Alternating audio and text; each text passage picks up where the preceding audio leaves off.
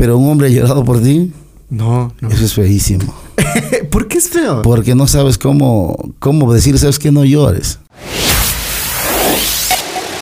La gente pensaba que en la radio habían unas 6, 7 personas o 5, porque aparte de todo yo pues hacía mi voz normal y las, las otras voces, entonces la gente pensaba, decía, wow, tantas personas en la radio, total era yo solito. Soy el primer, el primer ecuatoriano de la Amazonía en recibir el botón internacional de YouTube. Mauri, yo estoy preparado para cosas más grandes. Ya. Si a mí me toca hacer una escena con un hombre o con una mujer, yo que sé, en íntimo, no sé, a lo mejor en la cama, yo estoy preparado para besos con hombres, con mujeres, está clarísimo. Estoy preparado para la guerra. Si Dios me da la vida y me permite hacer eso, yo quiero alguna vez grabar una película para Netflix. Eso es mi ilusión. Mauri Garnica. Mauri Garnica. El podcast.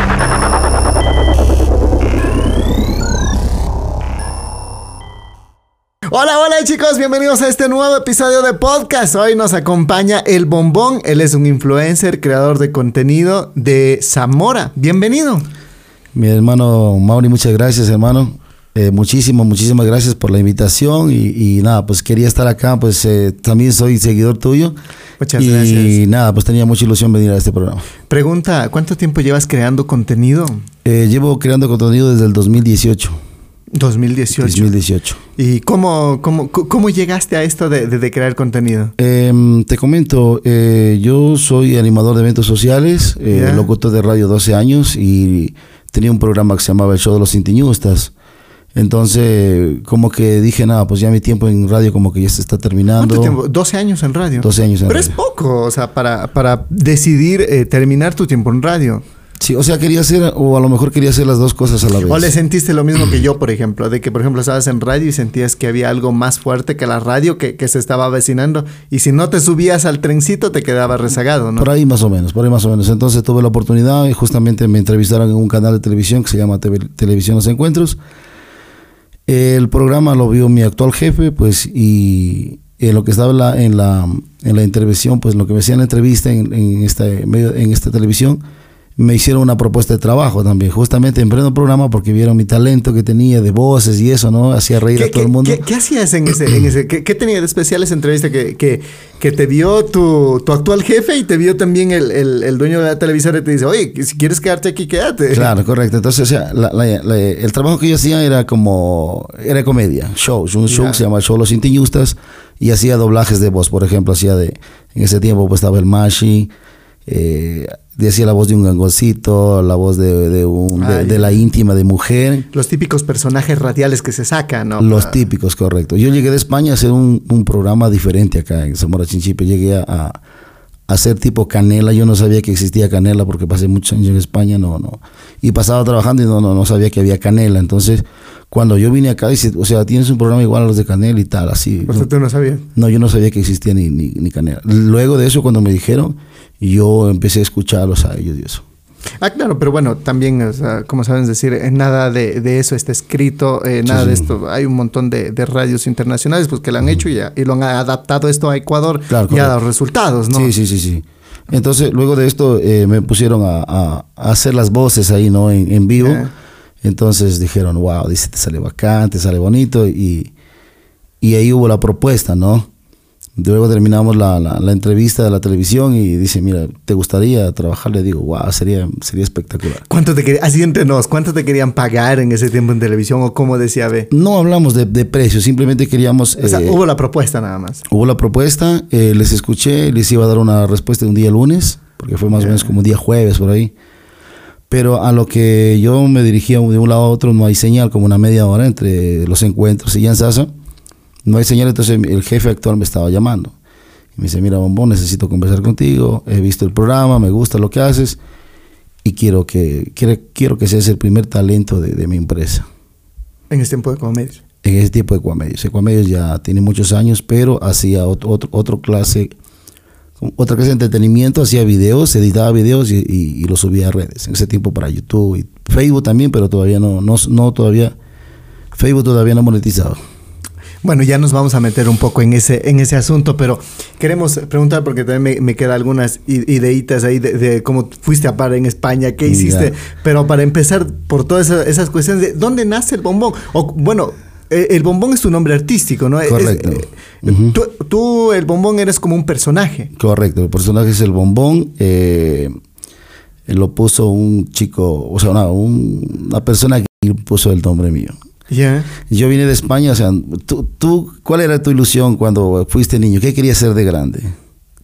Uno piensa eh, abogado, Ya. cosas así. Lo mío era ser taxista. Ah, bien. o sea, desde niño querías, tú ya te imaginabas, jugabas a... a- Yo quería ser taxista. Cuando fui a España regresé dije, nada, me compro un taxi, y luego me compro otro taxi, después otro taxi. Quería tener una flota de taxis, o sea, algo hacer me- tus sueños realidad. Eso, eso quería ser. Yo quería ser taxista. Eso no sé por qué, pero ese era mi sueño. Ya.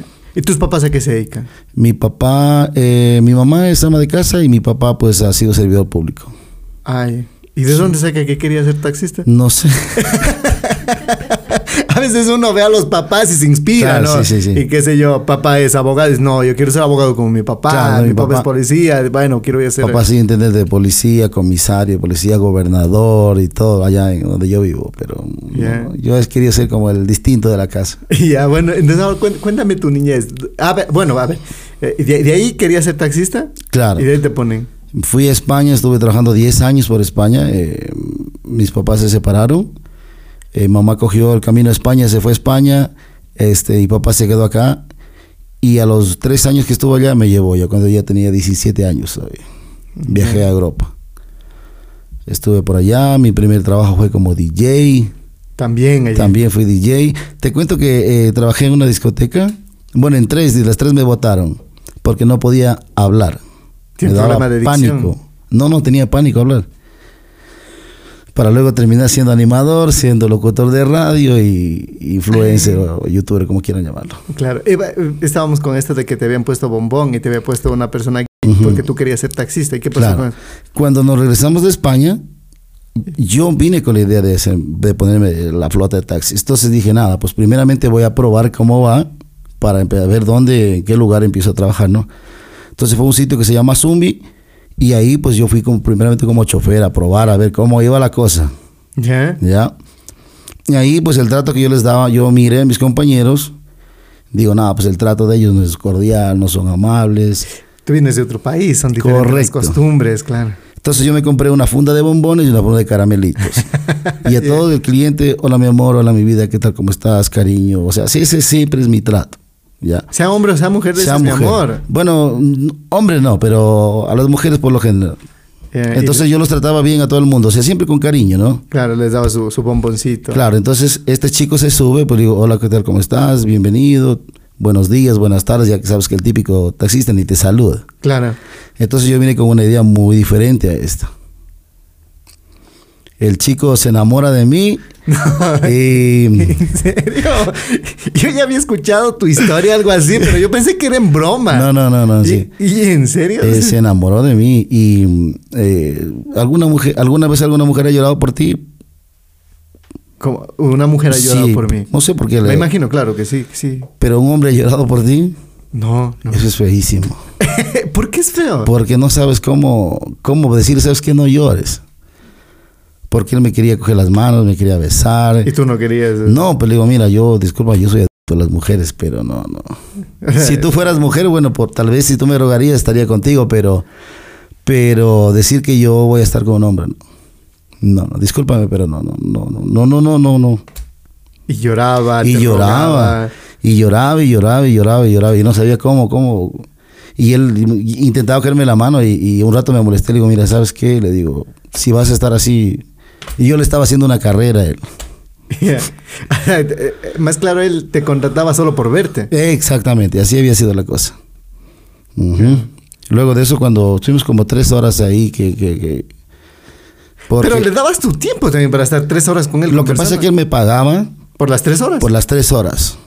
Caramba. Entonces íbamos por ahí, compraban dos cervecitas, él tomaba, yo no, obviamente porque estaba conduciendo, pero él, o sea, él iba por otro lado. O sea, la idea, me imagino que él era marearlo a este, este tipo, Le palabreo. le palabreo, me para bola y ya.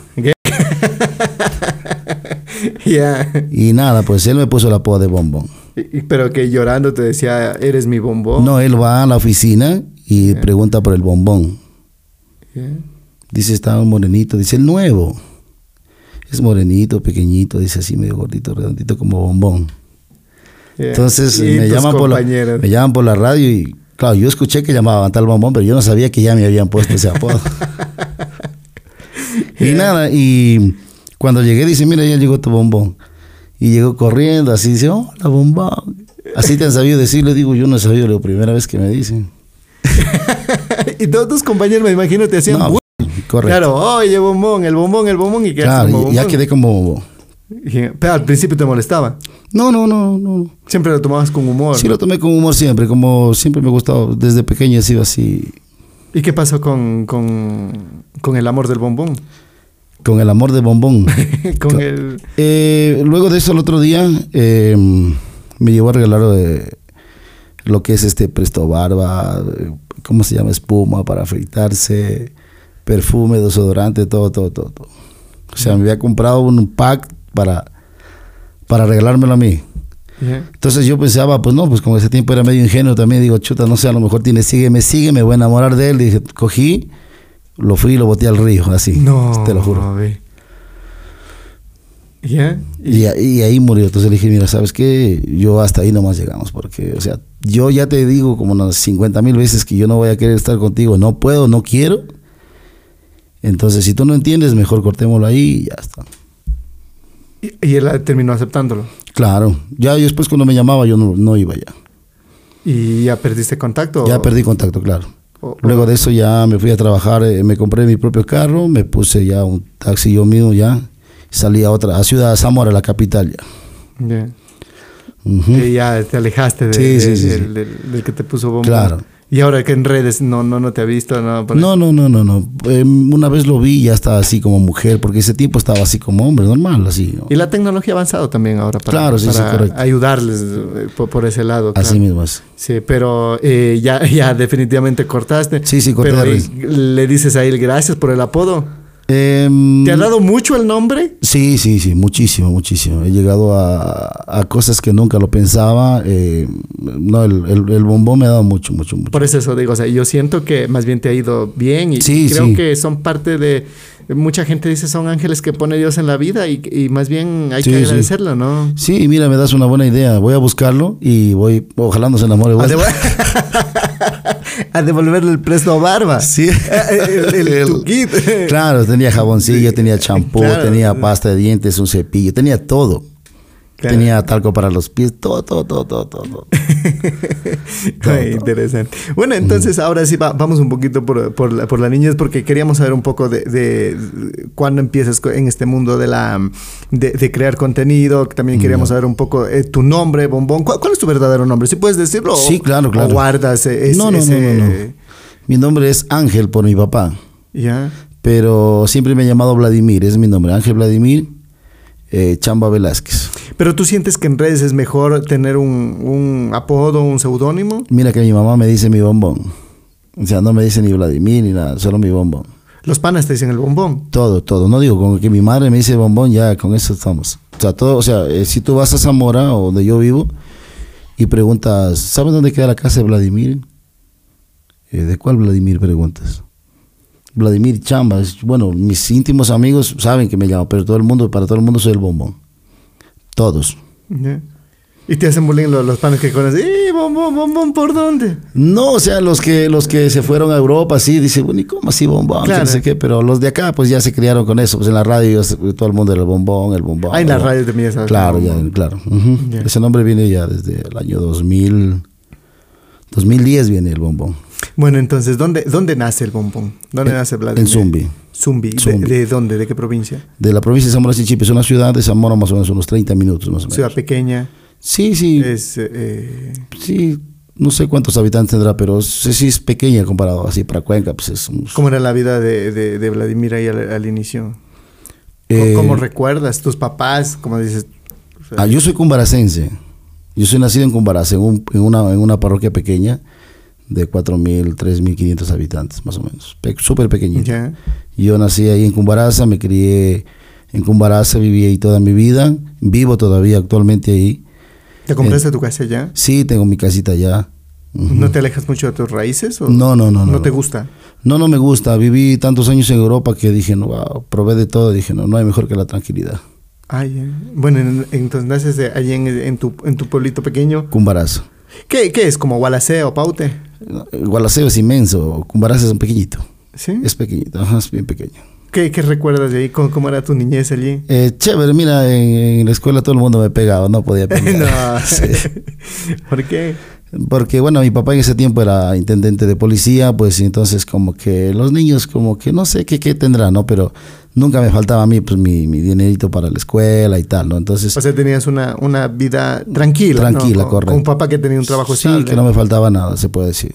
Entonces siempre tendría yo dinero y si no, pues mi papá daba la orden para que allí en el bar todo lo que yo pida, todo se me dé.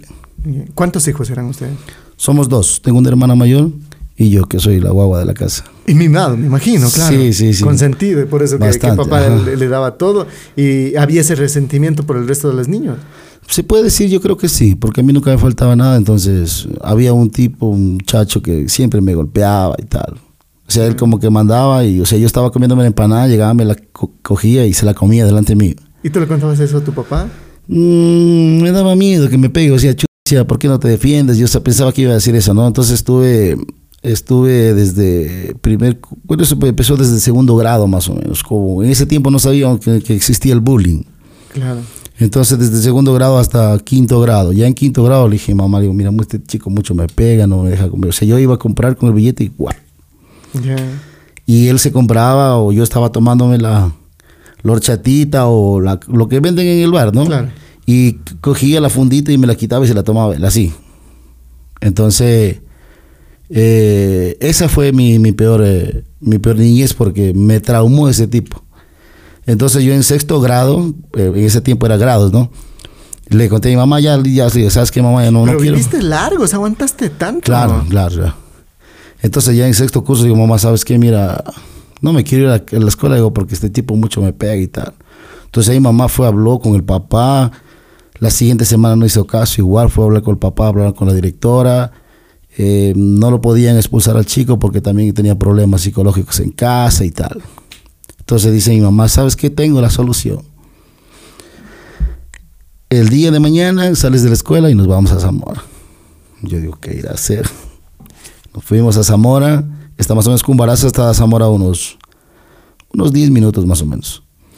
Llegamos a Zamora y veo que llegamos a, a donde entrenan box. Llegamos ahí y me dice, mire, yo traigo a mi hijo para que me lo entrene, porque no quiero que me lo peguen. Salimos del box y al ladito estaba taekwondo. Dice, fue a hablar con el profesor, quiero que entrene una hora kickbox y una hora taekwondo. Entonces yo cuando salía de clases me iba a entrenar en Zamora todos los días. Justo se terminó ya, entramos al periodo de vacaciones, que en ese tiempo eran casi tres semanas del primer trimestre, después había el segundo trimestre, ¿te acuerdas? Claro, sí. Entonces teníamos vacaciones. Esas vacaciones yo las entrenaba de mañana y tarde. Cuando yo terminé ya las primeras vacaciones, Ya. ya sabía pelear. Ya estaba en Ya. cuchillo. Entonces eh, yo dejé que él me busque, ¿no? Y cuando llegué, ya otra, hacia allá, él ya sabía que yo tenía la plata y él, yo era la solución de él para los recreos. claro. A lo que yo ya estaba ahí, ya- yo estaba preparado, yo ya sabía que podía pelear. Entonces a lo que llegó, me quitó a sí mismo, igualito. Entonces lo regresé a ver y le digo, mira, o me la devuelves o te la quito. Me dio un golpe otra vez y le devolví. Yo dejé que primero me golpeara a mí y de ahí sí yo devolví. Sabía boxear, sabía pelear con las manos y con los pies, las dos cosas. Le pegué una del diablos. Había, no sé cómo le llaman acá, pero se llama chupo, le llaman en mi pueblo, o nacido también, que hace como pus ese así grande en la piel y con una puntita blanca. Claro, el, na- el nacido que le el dicen, claro. nacido, correcto. Él había tenido en la pierna y yo le doy un patazo y le reviento y se puso a llorar. Esa fue la última vez que me pegó. Nunca más. Nunca ¿verdad? más. Y cuando estaba por ahí yo lo empujaba. Cuando pasaba luego ya cuando pasó esto. Como que ya. Sí, sí, sí, claro. Claro, da tu Ajá, seguridad claro. y todo. Sí, yo ponía a niñitos que les quitaba ya porque conmigo no podía, entonces buscaba a otros. Entonces Y ya me, les yo-. Yo, los defendía. claro. Entonces le digo, eh, cualquier niño que esté por ahí es como que fuera yo. O te compones o te compongo. Y así lo, lo, lo tranquilizamos.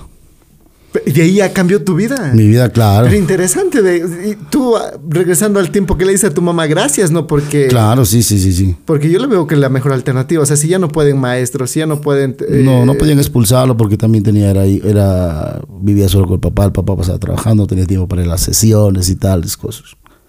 Pero muy bueno. Qué linda mamá. Sí, sí, Te sí. solucionó la, la- la vida. Pero bueno, o sea, ahí, ahí va el mensaje también pues para, para los niños. A veces no, no, no deja, o los papás eh, preocuparse de sus asuntos, no dejar tantos años porque los terminan traumando a los Claro, niños. claro, así a tal es. punto de que no quieren ir a la escuela. ¿Qué pasó luego? ¿Te fuiste al colegio? Luego fuimos al colegio y él también fue al colegio, entonces eh, ya me tenía miedo. Luego, mira, luego empezamos a jugar fútbol juntos. Eh, estuvimos jugando en la selección desde la provincia. Fui jugador de fútbol, jugué dos veces el campeonato nacional del Ecuador. Ah, bien, pero Ajá.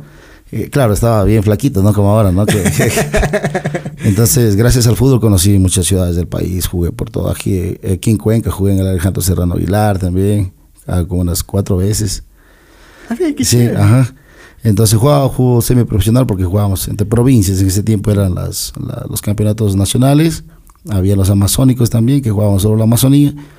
Y el campeonato nacional que jugaban las diferentes categorías, sub-12, sub-13, sub-14, sub-15, así, hasta las 17. Ya. Ahí jugué, ahí jugué, topamos con él justamente, con este muchacho que ya éramos jóvenes ya. Y de ahí nunca, nunca más me, me- más bien me pidió disculpas y, y- y fuimos muy buenos amigos luego.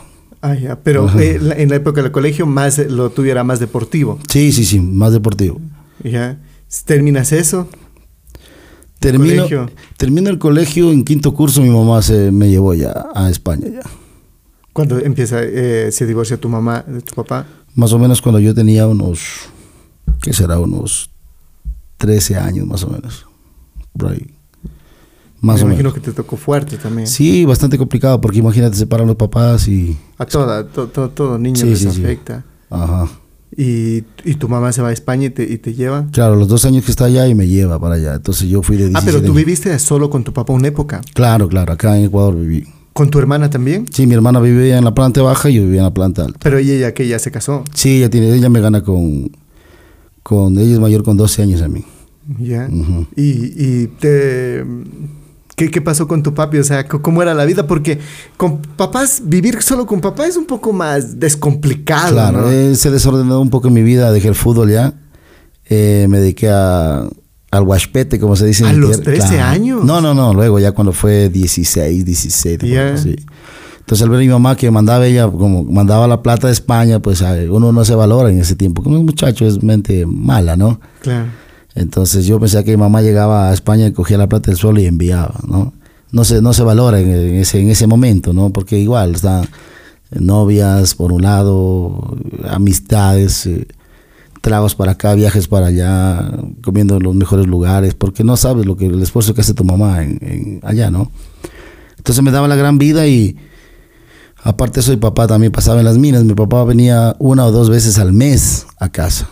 Entonces yo pasaba prácticamente solito. Solo. solito, ¿Te afectaba solito. eso bastante? Claro, claro. ¿Qué hacías? O sea, solo ahí. Mm, Tomar, salir con los amigos. claro, ir a clases, regresar, salir, tener muchas novias, llegaban a casa. No comías, me imagino también. Muchas veces, claro. eh, eh, los, los muchachos, por, por la pereza. Muchas de- las veces De cocinar. hacía de comer y cuando llegaban mis amigos, como a la casa entraba el mundo, rey mundo, llegaban y se me comía la comida que dejaba preparada para el almuerzo, se me comían mis, mis amigos. Y ya no tenías que comer en la no. noche. Claro. Y era la. eh, Y ya, pues ya me daba pereza cocinar, ya el otro día, vuelta de mañana, me levantaba, ya, o si no salía a comer afuera. Ujú. Qué complicado. Sí, es complicada la vida, sí. Que tú le llamabas a tu mamá y le decías, ve, esto está pasando, así le contabas. Eh, no mucho, no mucho. Mi hermana sí, mi hermana sí, mi hermano está así, asado cocinado. Y te llama tu mamá. Me llama mamá, dice, mira, te tengo todo listo y te tienes que venir. ¿Cómo lo tomaste? No me quería ir porque estaba enamorado de una chica. Sí, sí, no, no, no me quería ir. no me Y quería ir. también a la larga uno se acostumbra a esa vida de que nadie me controle también, ¿no? Claro. Y justo es en la edad donde, Claro, le da el burro, como se llama. claro, claro. donde hago lo que me da la gana, camino por acá y... Estaba enamorado, estaba enamorado, no quería irme, estaba enamorado, eh, tenía muchos amigos. eh, vivían algunos amigos casi en mi casa porque estaban todo el día ahí. En la casa no faltaba, por ejemplo, para hacer de comer. En sus casas a lo mejor no tenían, entonces venían acá para... O sea, había de todo. La señora de al lado nos enviaba trago gratis, o sea... Tenías todo, todo, todo, Claro, me imagino lo, que tu mamá te mandaba, tu mesada, y también lo que tu papá te daba. O sea, claro. había de dos lados. Sí, y, sí, sí, y por eso tenían una vida desordenada. Así mismo es. No se aprovechaba. Cuando me voy, la novia mía queda embarazada, España. No. Yo no lo sabía. No lo sabía. Esta historia no, no la cuento mucho porque, porque es complicada. Claro. Y eh, mi hermana ya había sabido porque conversaron. Le he dicho, sabes que mira, no le digas a mi hermano que estás embarazada porque este es loco, este no se va. Me ha gastado mucho dinero. Y si tú le dices que estás embarazada, él no, no, o sea, va en migración en, en Holanda, que era en ese tiempo, y dice que va a trabajar y lo regresan así. Entonces, yo que llego al otro día a España, la llamo a mi novia y me dice, sabes que estoy embarazada. Tu hermana ya lo sabe. Claro, no podía regresarme. No tenía dinero, no, no, o sea, estaba... Estabas enamorado. Enamorado. Embarazada, embarazada. Y estabas, me imagino, llorando allá. Claro, yo quería regresarme. Pero mi mamá no me daba dinero para regresarme, no podía. ¿Y qué, qué, qué hacías entonces? Yo, pues, eh, la idea mía fue ir a, seguir mi vida que tenía acá en Ecuador, seguirla allá con mamá, ¿no? Pero cuando yo llamé y me, dije que me dijeron que iba a tener un hijo, que iba a ser papá, o sea, te cambia todita la vida. Porque dices, wow, eh, tengo que trabajar, mi mamá no puede mantenerme a mí, a mi novia o a la mamá de mi hijo y a mi hijo, obviamente. Entonces digo, wow, toca, toca trabajar. ¿Y empezaste ya a... ¿En qué trabajabas allá? Eh, empecé, no, no sabía trabajar, no sabía hacer nada. Nunca había trabajado. ¿Puedes decir que eras un niño consentido? Se puede decir que sí. Entonces, no trabajaba en nada. Entonces, mamá dice, mira, yo te traje con todas las buenas intenciones, pero ya has hecho travesuras de un niño grande, entonces pues tienes que trabajar acá yo no te voy a poder mantener, o sea, obviamente hasta que te estabilices te voy a dar lo que tú necesitas, pero decir que yo te voy a mantener siempre no, porque tú tienes que trabajar, porque ya viene un niño atrás y tienes que mantenerle, tienes que darle estudio, se va a enfermar, eh, pañales y tanta cosa, o sea, mi vida me tocó madurar así, Juan. Primer trabajo que tuve, trabajé como obrero en la construcción, en España. En cada cosita de estas me salían, en todas, en todas me salían ampollas y, y sangreaba y lloraba porque yo nunca había trabajado. Y me tocó trabajar así. Trabajé como tres meses. Nunca me pagaron porque no tenía papeles. El jefe, el jefe se fue, nunca nos pagó. ¿No te pagaron no tres meses? Tres meses. ¿Y qué hacía? O sea... Mamá me mantenía y hasta ahí mi mamá decía, no, pues ya, ya has de cobrar. Tú dale, mi amor. Tú, tú tranquilo, tú trabaja. Tú desesperado y necesitando queriendo enviar a, Enviar ya a Ecuador, ya, o sea, porque acá hacía falta. Pero eso mamá cogió mil dólares, me dice, toma, ¿sabes qué? Toma, deposítale y que se ayude la muchacha porque tampoco, o sea, tú no tienes, ¿quién más? Yo tengo que apoyarte, pues no, no queda de otra. Se hace loco el señor de la construcción, se fue. Sí, sí, claro. No tenía papeles yo, entonces no, no me pagó. Se fue y no, no le podía reclamar porque no era legal yo, entonces no, no podía reclamarle yo. Así fue la, mi primer trabajo. ¿Sales de ahí ya que te dedicabas luego? Salí de ahí y empecé a trabajar así mismo, con amigos de la construcción, porque no sabía hacer nada más. Entonces, lo único que tenía que... No había terminado el colegio porque me fui 17 años en quinto curso, me fui. No era ni bachiller, nada todavía. Entonces, eh, no podía ni decir, bueno, voy a continuar estudiando. Ya con lo, esto del, de, que venía mi hijo, mi hija, perdón, estaba yo este, preocupado en hacer dinero para mandar porque porque hacía falta, ¿no? Entonces, seguí trabajando en construcción, pero seguí trabajando en construcción y luego me dediqué a... luego eh, empecé con lo que es la música, ya con lo que es DJ. ¿Y cómo así te metes a, DJ? Escucha, llego a la discoteca, se llamaba El Son de La Habana, una discoteca muy conocida, de, era dueño un colombiano y un ecuatoriano. Llego al Son de La Habana y y era el único que sabía bailar bachata ahí. El único que bailaba bachata era yo. bailarín? Sí, eh, era... Em, aquí en Ecuador la, solo la bachata la, escuchaban para tomar en ese tiempo. Estoy hablando del año 2001. Claro. solo tomaba la gente escuchando bachata. Pero tuve una novia aquí de Cuenca, no sé dónde aprendió ella, ni quién le dijo. Fue allá, me dice, ¿sabes? ¿sabes que la bachata también se la baila? Digo, no. Y ella me enseñó así.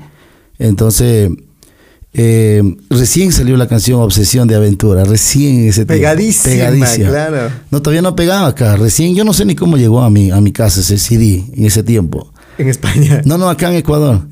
Y a pocos días, pues ya, ya, ya, ya volé a Europa yo con, con, con, con el CD, ¿no? Entonces llegamos allá y nadie, nadie sabía bailar. Entonces llegamos a la discoteca y el hermano me decía, dice, oye, aquí dice solo los de Puerto Rico bailan, dice, los dominicanos bailan.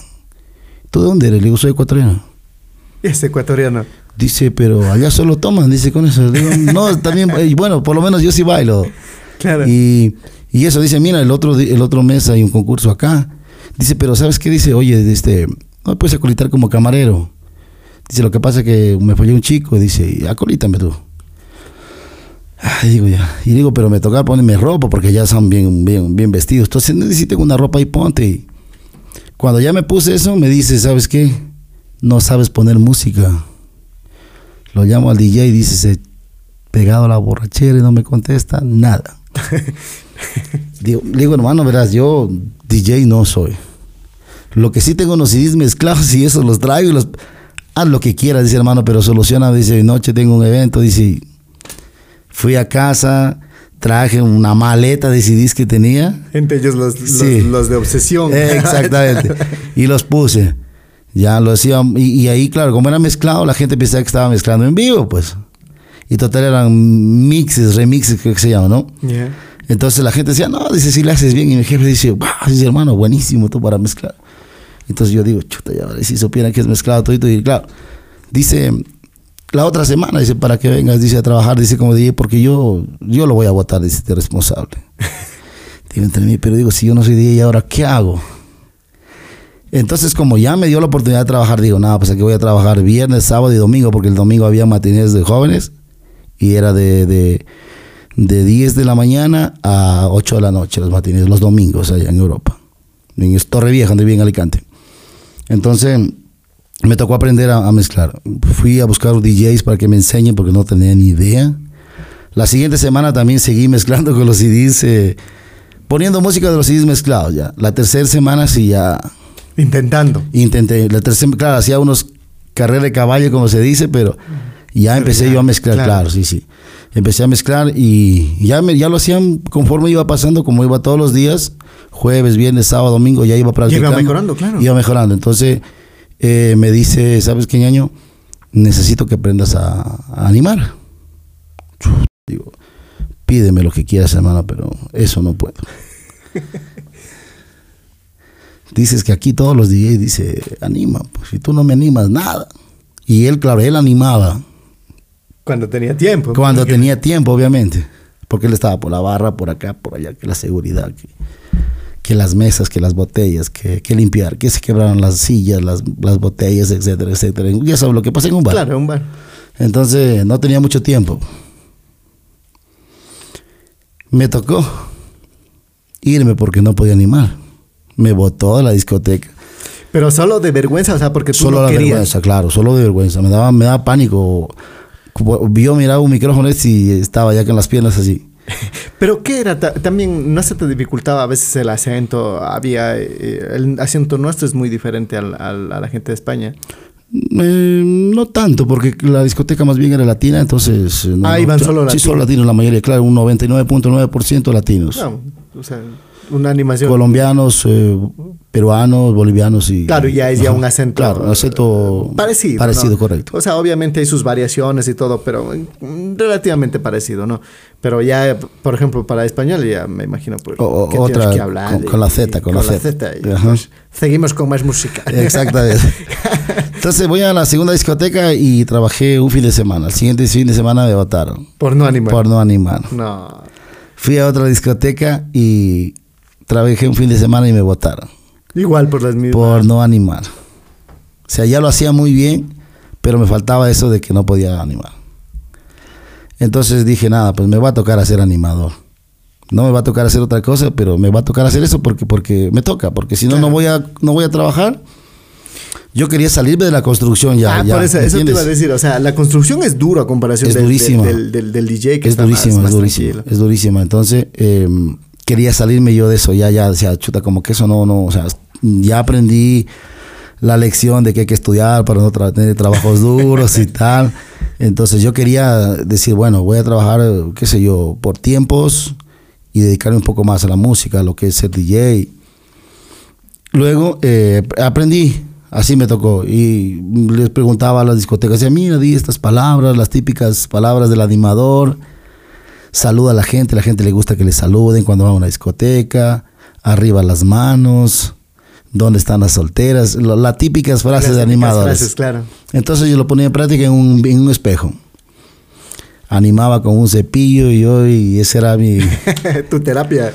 Eh, en mi primera presentación fue eh, mi primera presentación fue a los hermanos Carrión. A ver, pero ya Sí. empezaste en grande. Claro, esa fue mi primera presentación. Claro. Esa fue mi primera presentación. Son- regresé al Son de La Habana, vuelta a pedir trabajo porque ya sabía animar. Regresé. ¿Y ajá. qué te dijeron? Ya, ahora sí. Sí, ahora sí le digo, ahora sí te voy a animar, no te preocupes. Y los presenté a los hermanos Carrión por primera vez. Ellos sí son inolvidables porque fueron, fueron los, los que con ellos inicié a- a la animación. ¿Y cómo te iba ya animando? Bien, lo presenté a Romeo Santos en Murcia ¿En serio? en el año 2003. Lo presenté al grupo Aventura. Ah, claro, pero bueno, ahí también estaba. No se puede Ellos- comparar a lo de ahora. No, por no, no, claro, correcto, claro, yo sí, dices sí. Romeo Santos, digo, ¿en serio? Ajá, o sea, sí. Estaba con el grupo Aventura. Justamente empecé a trabajar en la Super Chuy en Murcia. Y ahí. ah, ya te metiste en radio. No, no, no. Era, eh, eh, la Super. Chuy era la discoteca grande. Ah, pensé que era Ajá, radio. sí, sí. Y, Y, y así empecé. eh, eh, presenté, por ejemplo, de los artistas ecuatorianos, creo que he presentado, creo, a todos ya. en Por- España igual. Sí, claro. Presenté a Ángel Guaraca, Bayro Caicedo, Widinson. Pero igual esas ligas mayores también. Claro, sí, sí, sí, no, no, no, correcto. Sí he presentado creo que a todos los artistas del país ya. En Y, ese tiempo estaban las chicas dulces. pero que allá en, las, en, la, en la En las discotecas, discoteca? en las discotecas, ajá, en las discotecas latinas. Pero ya hacías radio allá o no. No, no, no, todavía no hacía radio. El radio empecé aquí en Ecuador, en el 2010 empecé radio acá en Ecuador. Esa época del 2003, me dice. Ujú. 2003, presentando allá a, a Aventura. Aventura también recién en sus primeros Recién, pasos. claro, Dobbs era lo máximo, era obsesión ahí, eso era una cosa de locos, hermano. Claro. Sí, sí, sí. ¿Y qué pasó? ¿Te, te iba bien? ¿Y ¿Ya te dedicabas solo a DJ? Eh, eh, luego ya empecé a dejarle el DJ y empecé ya solo a animar ya. ¿Pagan Empecé, más? empecé, claro, o sea, mm, sí, sí, de claro que pagan más. Claro, el animador siempre paga un poquito Claro, más. y el animador, por ejemplo, puedes incluso hasta bailar, porque te- tenías los micrófonos inalámbricos, podías bailar, pero en cambio el DJ estás ahí clavado en los platos y pare de con... No, no, no. Pero ya me imagino, me ya, ya estabas por ahí con, con, con peladas, jodiendo. Sí, sí, sí. Volviendo claro. a la vida de antes. Claro, exactamente. Sí, no, la, la, la, la- eh, eso es... eh, eso es típico de- de- de- del, del mundo de, la- música. Del Sí, sí, sí. animador. Ajá. Ya, y cuando eh, eh, te va muy bien allá y decides un día regresar. Sí, decido regresarme. ¿Y tu mamá qué decía? Eh, mamá, yo también estaba mucho tiempo. Le digo, mira, mamá, yo creo que no, no, no, no me voy a, no, no voy a poderme regresar sin ti. Tú me trajiste y yo tengo que llevarte. No me gustaría volver a Ecuador solo. ¿Pero qué decía tu mamá? Mamá no quería, verás. Mamá estaba, eh, mamá estaba muy bien allá, económicamente, eh, separada de papá, claro, pero se vivía bien ella ya, ¿no? No, no, no quería venirse. Son países también que, que tienes a veces esa tranquilidad, ¿no? Económicamente estás tranquilo. Sí, acá tampoco estaba mal económicamente, pero el problema es que separaron con mi papá como que tenía ese miedo de regresar, algo así más o menos. Yo por ahí lo veo. Ya. ¿Y regresaste solo o con tu mamá? Con mamá, con mamá. La convenciste. Sí, sí, nos venimos para acá, estamos con ella. Ella también hace contenido, es también influencia de la misma empresa donde yo trabajo. Ah, ¿En serio? Ve, Sí, Ese dato no sabía. Sí, sí, sí. ¿Pero qué? O sea, eh, ¿le convenciste para que regrese? Y... Verás, la situación fue esta. Yo me venía eh, con la... Ah, no te había contado lo otro, pues lo de mi hija, ¿no? Mi hija nace y a los dos días que nace se nos muere. No. Sí. Qué pena. Se muere mi hija, entonces... eh, como que se me cortaron las alas porque imagínate. Ya no, claro, y también ya no perdías la esperanza de volver. O sea, Claro, o sea, no, no, ya no había un motivo, ¿no? Para, Claro. para, como para continuar por esa idea que teníamos, ¿no? Entonces falleció mi hija a los dos días que nació. Eh, cuando llamaba yo, pues a la mamá de mi hija solo era llorar. Ella de allá A ver, ella, yo de allá y ella de acá, o sea, así. Y los dos te pasaban horas y horas llorando. Así mismo es. Lloramos como tres meses. Sí, lloramos como tres meses. Pero ya se te quitó la... la... Claro, ya, ya, ya, o sea, ya se quedó, se, se, como que se murió la, la, las ganas de, de, de continuar en ese, claro, correcto. Claro. ¿Y cu cu cuánto tiempo estabas en, en, España? En España estuve nueve años. Nueve años. Estuve ocho en, Fran eh, ocho en España y un añito casi en Francia. ¿Le dices a tu mamá, vamos? ¿Tu mamá sí, no quiere? Nos, nos venimos, nos venimos ya y hicimos el retorno voluntario, como, como que renunciamos a los papeles porque teníamos, éramos eh, legales ya en España y nos regresamos ya. ¿Y a qué se dedicaban acá? Tú al taxi. O sea, al taxi, exactamente. tu sueño de sí, niño eh, que querías. Ajá. ¿Y tu mamá? Mi mamá, eh, ella con lo poquito que tuvo, con lo trajo dinero y como que tenía casas, tenía casas de arriendos y todo, vivía ahí, Una vida tranquila. Sí, sí. Ajá. Con... Pero obviamente ella por ahí hace para... Es una mujer muy emprendedora ella. Si no es por ejemplo, una cosa a otra, pero no para ella. No es porque le haga falta, pero no para. Hay muchas mujeres que quieren mantenerse ocupadas. Exacto. No, ella dice, el momento que yo, creo que el momento que yo no puedo hacer nada, yo creo que ese momento ya me muero, dice ella. Entonces, a mí déjame, mi hijo, que yo estoy ocupado en lo mío. Ahora mismo, aparte de ser influencer, se dedica a vender pollos ahumados. También. Sí, ella le hace todo. Ella le hace todo. Le, le hace eh, todo. Pero qué lindo. Sí, sí. ¿Y cuándo, ¿cuándo decides meterte entonces al mundo de la radio acá? El mundo de la radio. Regresas como DJ, taxista. Eh, ven, eh, vine a. Eh, quería terminar de estudiar. Eh, me entero de que yo dejé aprobando hasta quinto curso, ¿no? me entero de que ya no valía eso y que tenía que volver a empezar desde cuarto curso otra vez, o sea, el, el ciclo básico, el chévere, diver, claro, diversificado. diversificado ya no había, tenía que empezar otra vez desde cuarto curso, una nueva carrera. Porque cuando yo me fui era quibio, químico-biológicas, ¿no? Y cuando yo regresé ya eso ya no existía. y, claro, y, ya, ya, ¿Y dónde me ponían? Claro. Entonces, no, usted tiene que empezar a estudiar de nuevo. Empecé a estudiar de nuevo, otra vez a distancia estudié.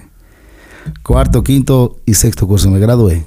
Ah, pero qué bueno. Cuando estaba por la mitad de, de, mi sexto grado, mi sexto curso, me llama un amigo y me dice, bombón. Dice, ¿qué Con haces? el apodo recién sí, sí, ajá. Dice, bombón, dice, este, ¿quieres ganar plata? Y yo le digo así de chiste, digo, ¿y quién hay que Dice, vente a la radio, dice, voy a hacer un programa. Dice, vos cómo eres, chuta, dice, si quieres bien ocurrido, ponte que pegues en la radio. Le digo, ¿será, hermano? Le digo, pero yo no soy locutor, no tengo voz de locutor. Sí animo, le digo, pero no soy locutor. Dice, vente y probemos. Me fui. Así, así, así, así. Es como que tú me digas, vamos a tomar un café, así. No insistí mucho, me fui. Llegamos allá y él ya estaba en el, en el programa. Radio de Zamora. Claro, Radio de Zamora. Se llamaba Radio Podocarpus. Ya. Yeah. Entonces llegamos allá y ya me presentó que, que vamos a hacer de los viernes del mix, se llamaba. Un día viernes hablábamos tonterías y ellos luego ponían, era como guerra de DJs, invitaban tres, cuatro de los mejores de ahí de, de, de la provincia y hacían el, las mezclas en vivo y tal, así como una competencia de DJs. Yeah. Y yo animaba, pues no, saludaba a la gente. Entonces, eh, ahí empezaron con los personajes. Me dice, ¿qué tal? Y dice, ¿qué tal si le hacemos a, ¿cómo él dice la palabra? ¿no? El marido. Entonces digo, o sea, Yeah. Digo, si, si tú crees que me sale a mí, dale, yo lo hago. Tú pregúntame y yo te respondo. Y empezamos con el programa. Entonces dice, hay que buscarle un nombre a tu personaje porque esto no puede ser así. Digo, ¿sabes qué? Estamos mal. El programa no tiene que llamarse los viernes del mes. Hay que buscarle un nombre bonito. Si vamos a poner a hacer esto, porque ya me hacía hablar como un gangoso, ya, o sea, me, ya, ya, él, él, o sea. ¿cómo te digo? Él fue el que me dijo, haz esto y yo, yo creo que sí te sale. Se llama Cristian Pérez, mi amigo, todavía es mi amigo. Eh, haz esto, te sale. Haz esto otro, te sale. Y yo, o sea, tenía la seguridad de que lo que él me decía lo iba a lograr. Entonces, yo sentía una seguridad de él. Decía, tú sí puedes. Le digo, mijo, si usted dice que yo puedo, yo puedo. Y le daba y me salía. Y la gente empezó como a gustarle el, el, el, el programa. En un solo programa ya llamamos la atención pues de, de muchas personas. En un solo el primer programa. Entonces digo, mira, aceptación no sé, le digo, yo no sé cómo medir estas cosas, le digo, pero yo creo que lo hicimos bien. No, dice, la gente está que nos felicita, dice Bombón. La gente le encantó el programa. Le digo, entonces el día lunes hay que sentarnos y montar esta vaina, porque eso no puede quedar así. yo quiero seguir, me gustó, me encantó, con todo el miedo del mundo, pero me encantó y quiero seguir.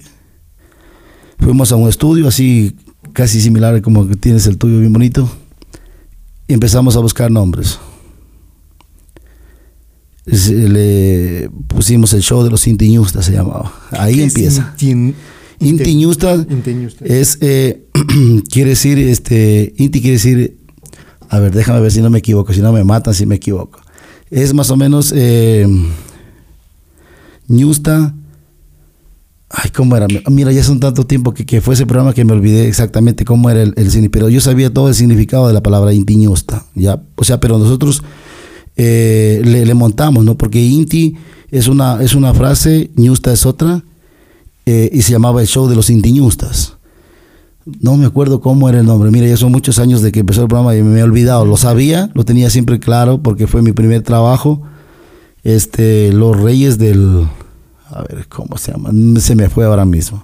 Quichua. El Quichua, exactamente, Quichua. Ah, Entonces, el programa pegó por el nombre también. ¿Ya?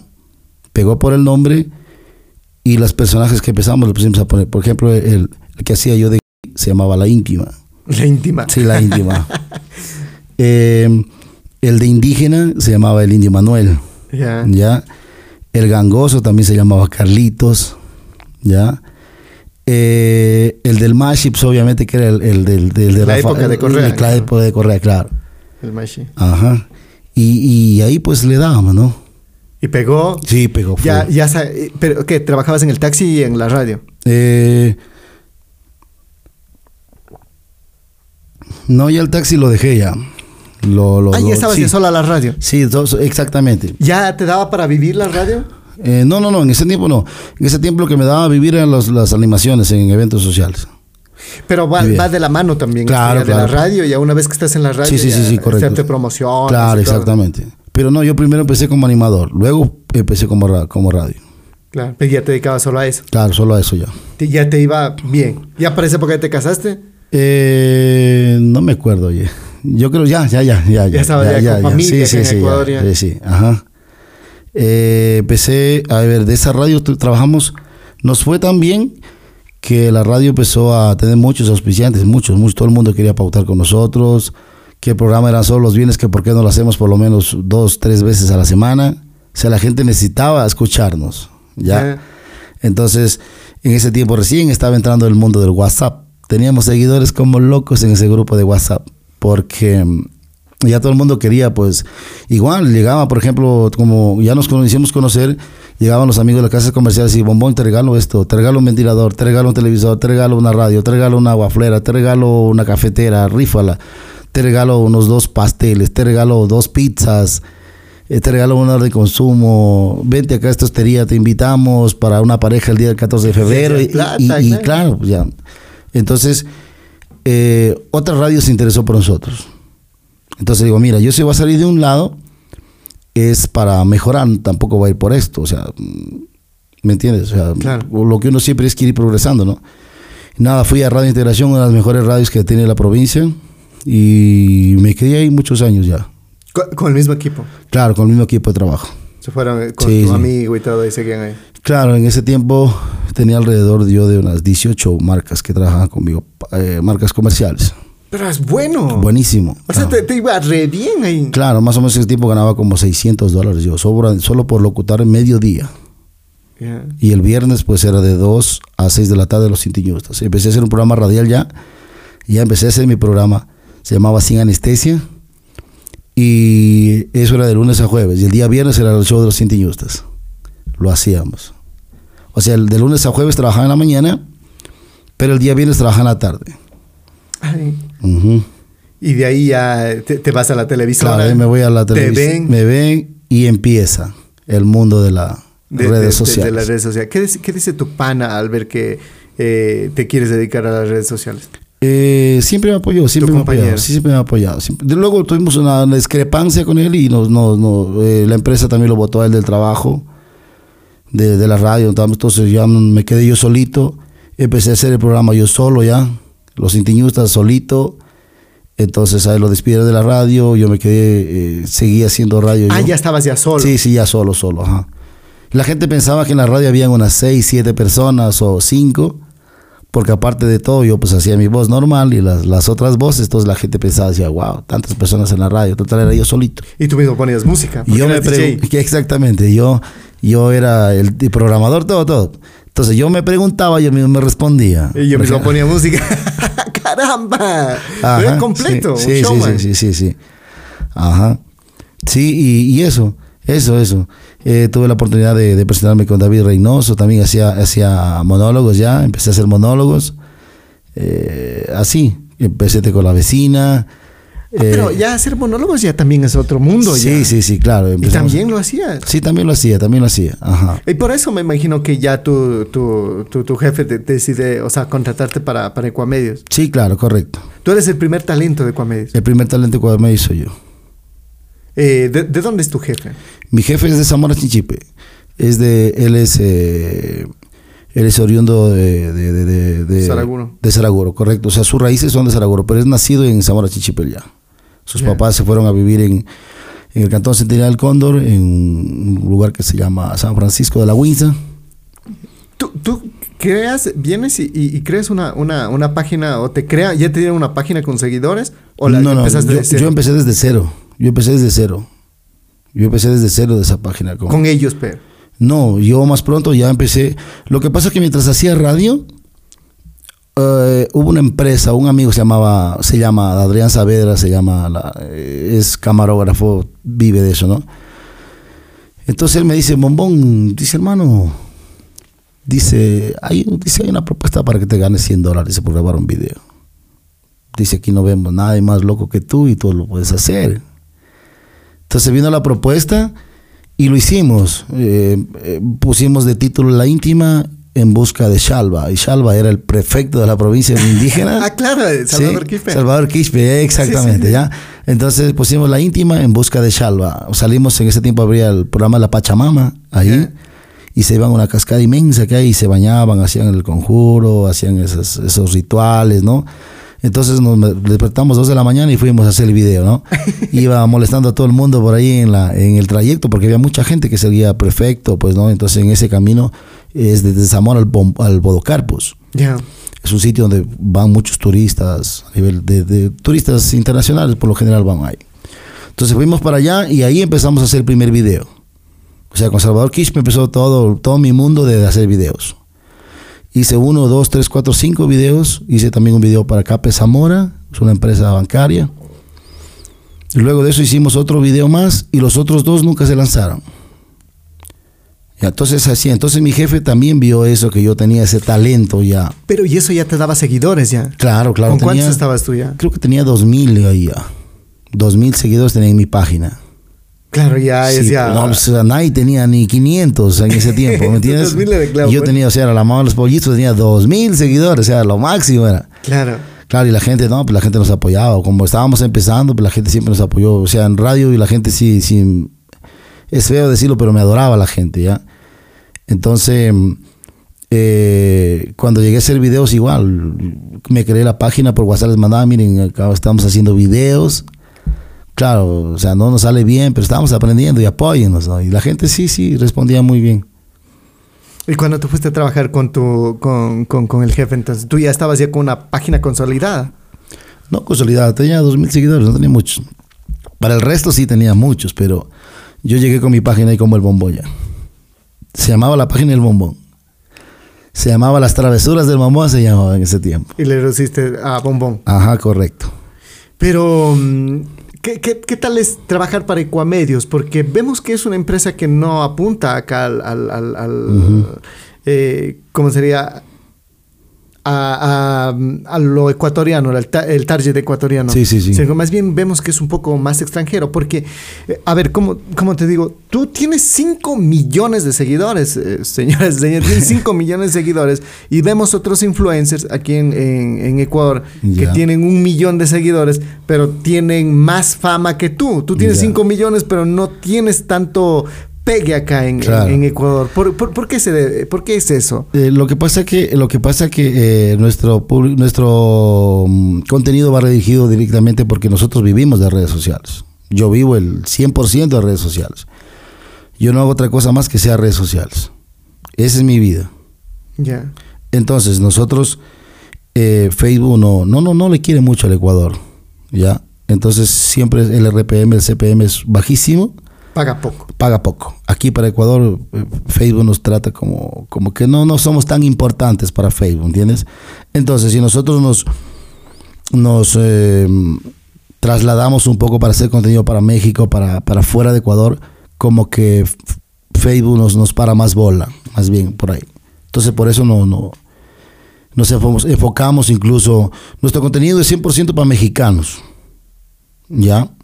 ¿Cómo es un contenido? ¿Cuál es la diferencia entre un contenido para mexicano y un contenido para ecuatorianos? Porque, por ejemplo, no podemos decir la hueva porque ellos no entienden, ¿no? Yeah. Hueva, chuta, que se dice aquí, por ejemplo, las, las, las palabras, las típicas ecuatorianas, ¿no? No nos entienden. Entonces nosotros normalmente podemos decir, o sea, aquí si nos pegamos la borracha, es que nos pegamos, empezamos a utilizar la peda, por ejemplo. Ah, utilizan palabras. Palabras, claro, claro. Sí, sí, sí. Como para que los entienda. Claro, obviamente se le mete un poco de ecuatoriano. Ahora ya saben que todo el mundo que soy ecuatoriano, entonces no hay problema. Y ahora ya me han aceptado ahorita. Entonces continúan siguiendo, pero para el principio empezamos así. Así es como que... Eh, Yo, por ejemplo, así me iba a jugar fútbol en los videos y me ponía la camiseta de México. Ah, bien. ¿Sí entiendes? Entonces, nosotros necesitábamos pegar allá. Porque si nosotros queríamos vivir de redes sociales aquí en Ecuador, no íbamos a vivir de redes sociales. Obviamente todo el mundo quiere ser querido en tu país, pero pero Ecuador lastimosamente no... no. De igual manera, por ejemplo, te, tienes que hacer un humor universal, ¿no? Eh, exactamente. Ya no un humor... No, eh, un humor solo para Zamora, sin Chile, por ejemplo. Claro. Claro, ¿no? Como hay, cometen el error muchos eh, ¿cómo se cómicos, que a veces el humor es solo local. Claro. Entonces, joden bastante al alcalde. Exactamente. Eso para un monólogo está bien. Claro. Para un monólogo que lo hagas aquí, por ejemplo, así como es la mamá chocha, por ejemplo, ¿no? Ya. Sí. Entonces, así como hace la vecina, por ejemplo. Es un humor local. Es un humor local, ¿me entiendes? Entonces, lo que tenemos que, si nosotros queremos crecer, tenemos que hacer un, un, un contenido global. Universal. Universal, claro. correcto. Entonces, ya, ¿qué, ¿cuál es ese contenido universal? ¿Cómo, cómo, cómo, cómo, No enfocarte, o sea, no enfocarte, por ejemplo, no, pues nos vamos acá al, al Coliseo, al, al, al Colegio de la Naval y tal. O sea, ¿quién conoce la Naval? ¿Me entiendes? ¿Tú te imaginas que de México van a querer investigar quién es el colegio de la naval acá en Cuenca? Pues se me ocurre, ¿no? Claro. O el liceo, por ejemplo. Se te dice, bueno, ¿y dónde será? ¿Me entiendes? Claro. Entonces, lo que nosotros tenemos que tratar de hacer un humor para que todo el mundo lo entienda. E incluso, mientras menos hables, mucho mejor, porque va a llegar países de que, eh, de que no hablan habla, eh, español, te lo van a entender por los gestos y por, por la actuación. Ah, entonces usted es un humor más de gestos. Claro, exactamente. Tiene que ser así casi la mayoría. Ah, interesante. Uh -huh. Que ya siempre con, con eso planifican, vamos claro. a hacer este tipo so, de... Nosotros subimos, por ejemplo, todos los días un video. Todos los días. De lunes a viernes subimos un video diario. Todos los días. Y los fines de semana ahora estamos subiendo, porque como estoy viajando mucho, entonces en los domingos subo videos de, de a dónde voy, por ejemplo. Subes blogs así. El blog, el exactamente, exactamente, el blog. Como para decir, o sea... Eh, Conozcanme más como persona. Claro, correcto. Sí, sí. Por ejemplo, eh, toda la gente de Perú me invita a que vaya a Perú. Los de Bolivia que vaya a Perú. O sea, todos los países donde yo tengo seguidores quieren que vaya, por lo menos, como quien dice, oye, yo veo otros videos, pero eh, páganos viniendo a conocer nuestro país para que lo hagas conocer también en tu página. Más o menos así. Ah, pero chévere. Sí, lindo. Claro. Entonces haces un, un humor uni universal y Correcto. te pegan bastante en, en, en México. ¿Qué eh, tienes contacto allá, eh, visitas, o sea, contacto con la gente? ¿Cómo es? En ese tiempo, en ese tiempo habían pues los los eh, los eh, ay se me fue la palabra. Habían en este caso el tipo de mi jefe, ya, que el SEOs. ¿Me entiendes? Sí, el, a, SEO. a nivel mundial. ¿Entiendes? Entonces, en ese tiempo, pues por ejemplo, tú eres el dueño de la empresa, el que hacías, que tenías bastantes seguidores, ¿no? Yeah. Yo era el otro, entonces decías, mira, yo voy a subir este video a mi página y por favor tú ayúdamelo a compartir en tu página. ¿Me entiendes? Claro. Y ahora cuando tú subes un video, yo también lo voy a compartir en mi página. Entonces se hacían colaboraciones entre grandes y así nos hacíamos conocer. Así funcionaba antes, cuando recién empezamos. Así fue la pega para nosotros poder llegar a México. Uh -huh. ¿Te has ido a México? Sí. ¿Cómo, es el cariño de la gente de allá? Eh, en ese tiempo tenía apenas un millón de seguidores cuando fui a México. Poquito. Sí, tenía poquito, sí. un millón de seguidores, poquito. Sí. O sea, para mí ahora es poquito, ¿no? Entonces, no me conocían mucho todavía, pero claro, el, yo que sé, unos 700 mil eran mexicanos. Entonces, claro, es bonito porque cuando tú llegas a México, que te reconozca una, dos personas es lo máximo. ¿entiendes? Claro, es que estás eh, en otro país, no es el mío. Entonces, eh, fui eh, a Cancún, fui, fui a Cancún, estuve una semana ahí y me reconocieron tres personas. Uno que estábamos en la piscina, otro que estábamos justamente saliendo a un recorrido a las pirámides de ¿cómo se llama? Ni me acuerdo. Bueno, las pirámides de México. De México, allá en Cancún, obviamente. Entonces, este, Tehuacán. Tehuacán, sí. Entonces, eh, ahí otras me reconoció ya en los elotes, allá donde hay unas cosas grandotas, son como, como unas, eh, ¿cómo te explico? Como, como, como unos lagos así como inmensos, son súper chéveres. Entonces me reconoció otra chica y es lindo que te reconozcan, es bonito, es hermoso.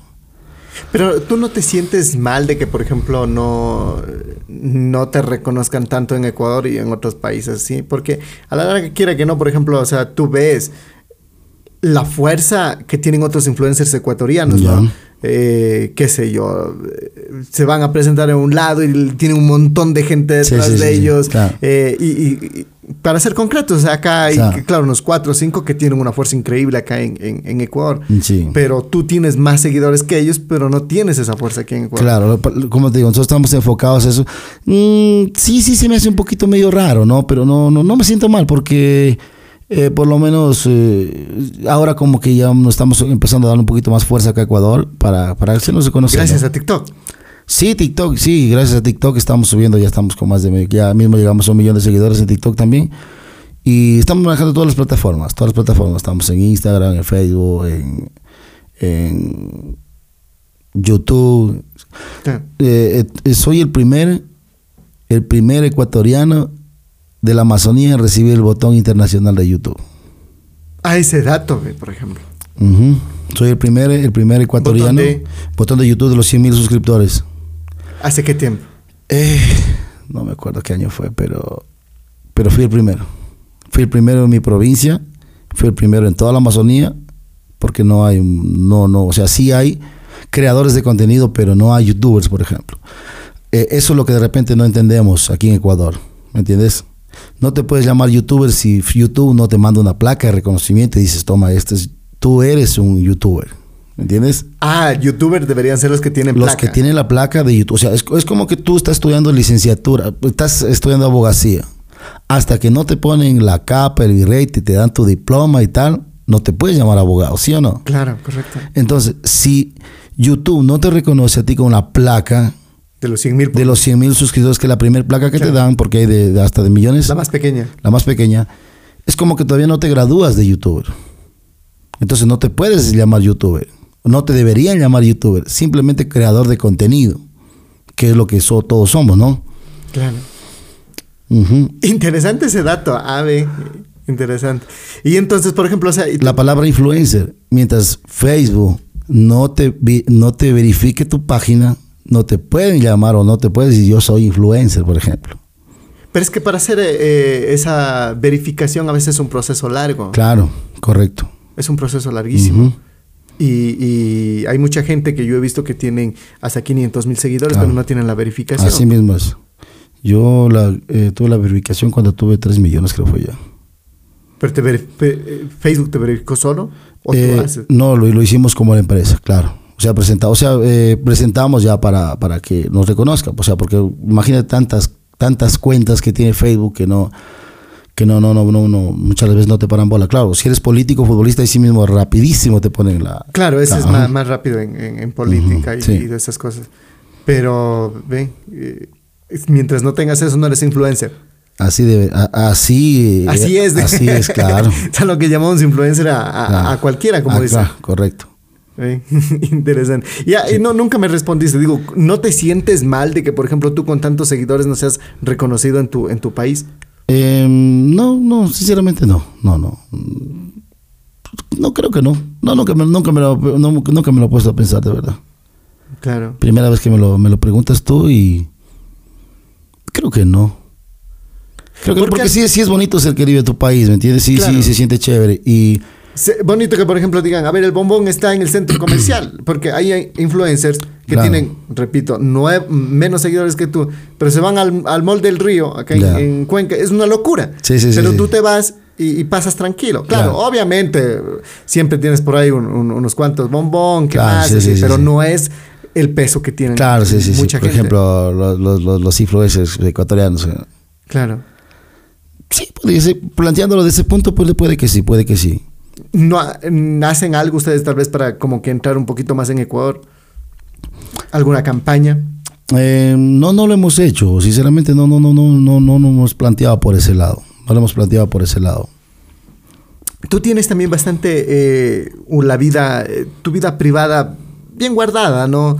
No, no, no la ventilas, porque el bombón eh, nos dimos cuenta que es como un personaje, es un personaje Sí, nada sí, más. correcto. E incluso la esposa que siempre te acompaña, ¿nos puedes hablar de ella? Sí, claro. Sin, sin problema. Sin problema, ¿Quién claro. es? eh? Es eh, Jennifer Román, es. ¿En la vida real? Jennifer Román, en la vida real. Ya, pero es tu esposa. No, no, no, no, no es mi esposa. Es eh, eh, la empresa le paga para que sea mi esposa. ¿Me entiendes?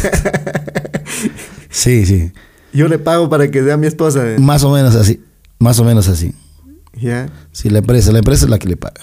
O sea, ella es una parte de mi equipo de trabajo. Eh, cuando llegó Jennifer a trabajar conmigo, el bombón ya tenía como un millón y medio de seguidores más. Cuando llegó la tóxica, desde ahí me acompañaba para acá, porque en ese tiempo todo el mundo tenía miedo. Vivimos en un lugar donde la gente no es muy abierta. Si tú te pones a buscar un editor aquí en Cuenca, encuentras 100. Si te pones a buscar en Zamora, encuentras 10. ¿Me entiendes? Entonces tienes alternativas. Entonces empecé yo con muchas actrices como tóxicas. Porque es, o sea, la, la- la- la- la pareja de bombón es la tóxica. Entonces Pero hay un montón de tóxicas. Ahora, ella es la primera. ¿en serio? Ella es la primera tóxica. ¿Hace qué tiempo la sacaron? Ella estuvo con nosotros. Ella ya está casi cuatro años conmigo ya.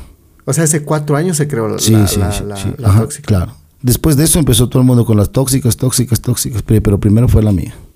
A. Claro, es que yo ya vengo, yo soy uno de los pioneros eh, eh, en hacer contenido. Claro, no, no, como te digo, no, no soy muy reconocido aquí en Ecuador, pero a nivel mundial sí. Entonces, eh, eh, la tóxica no me acuerdo, creo en qué año fue que, pero ella fue la primera. De ahí empezaron. Sí, más o menos. Y le, le paga. O sea, ¿cómo, cómo es el trabajo con, con ella trabaja directamente contratada para la empresa. Tiene un sueldo. Tiene un sueldo, claro, ella es de planta, por ejemplo. Ya, entonces ella hace el papel de mi esposa, hace el papel de la tóxica y, y eso. Tiene su sueldito. Tiene su sueldito. Tú vas con, con a porcentajes con Exactamente, yo trabajo a porcentaje con la empresa. Todo lo que saque en mi página, el, un 30% es para mí, que, que está muy bien. Ya. Eh, ¿Cuántos trabajan en tu, en tu, en en, tu mi, equipo? en mi equipo somos cuatro, pero adicional... eh, podemos- Camarógrafos. Sí, en mi equipo trabajamos cuatro. Solo trabajo con un solo camarógrafo. Hago mis videos. A ver. Empecé haciendo y, y desde ahí acá solo hago, grabo mis videos con, con, con teléfono. Todo con teléfono. Todo. Ahora es más fácil con teléfono. Siempre, siempre ha sido fácil. Lo que pasa es que solo tenemos que adaptarnos. Y el audio. El audio igual. Con eh, micrófonos. Sí, sí. O el micrófono del. El del- micrófono es buenísimo del iPhone. Depende de lo graves también, obviamente. Solo con eso suficiente? Solo con eso, sí. Yo no necesito boom, no necesito nada. Más práctico también. Sí, más práctico, más rápido. Claro. ¿Y los videos quién los planifica? ¿Tú mismo o te ayuda ahí a la empresa? Eh, no, todo, todo sale de nuestra cabeza. Todo sale de nuestra cabeza, de la tóxica y la mía. Se reúnen un día. Claro. Claro, ahora- ¿Cómo, cómo es la planificación de ello? Por ejemplo, se graba, yo tengo que cumplir cinco videos, para la empresa me exige subir cinco videos semanales. Ya. O sea, son 20 videos que yo tengo que subir al mes como sea. ¿Entiendes? Ese es, ese es mi requisito. Yo tengo que subir cinco videos semanales. Bueno, ahora ya me bajaron un hito, tengo que presentar solo cuatro semanales. Pero ese es mi trabajo. O sea, yo, si la empresa no le cumplo, la empresa también va a dejar de cumplirme. Y no, hasta el día de hoy no me he quedado mal nunca. Entonces son una empresa muy, muy seria. Es una empresa que tenemos en Zamora, en Loja, Aquí en Cuenca ya se cerró hace poquito y tenemos en Guayaquil. Estamos eh, generando alrededor de 10 mil millones de reproducciones mensuales en todas nuestras plataformas a nivel mundial. Artísimo. Aquí en Ecuador nadie lo hace eso. Somos, y, la empresa ya tiene como un contacto especial con, con, con, Facebook. Eh, mi jefe es el único partner de redes sociales aquí en el Ecuador. El que, por ejemplo, que habla ¿Qué de es partner?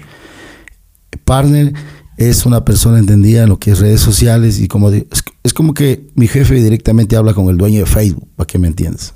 ¿Ya? Ya.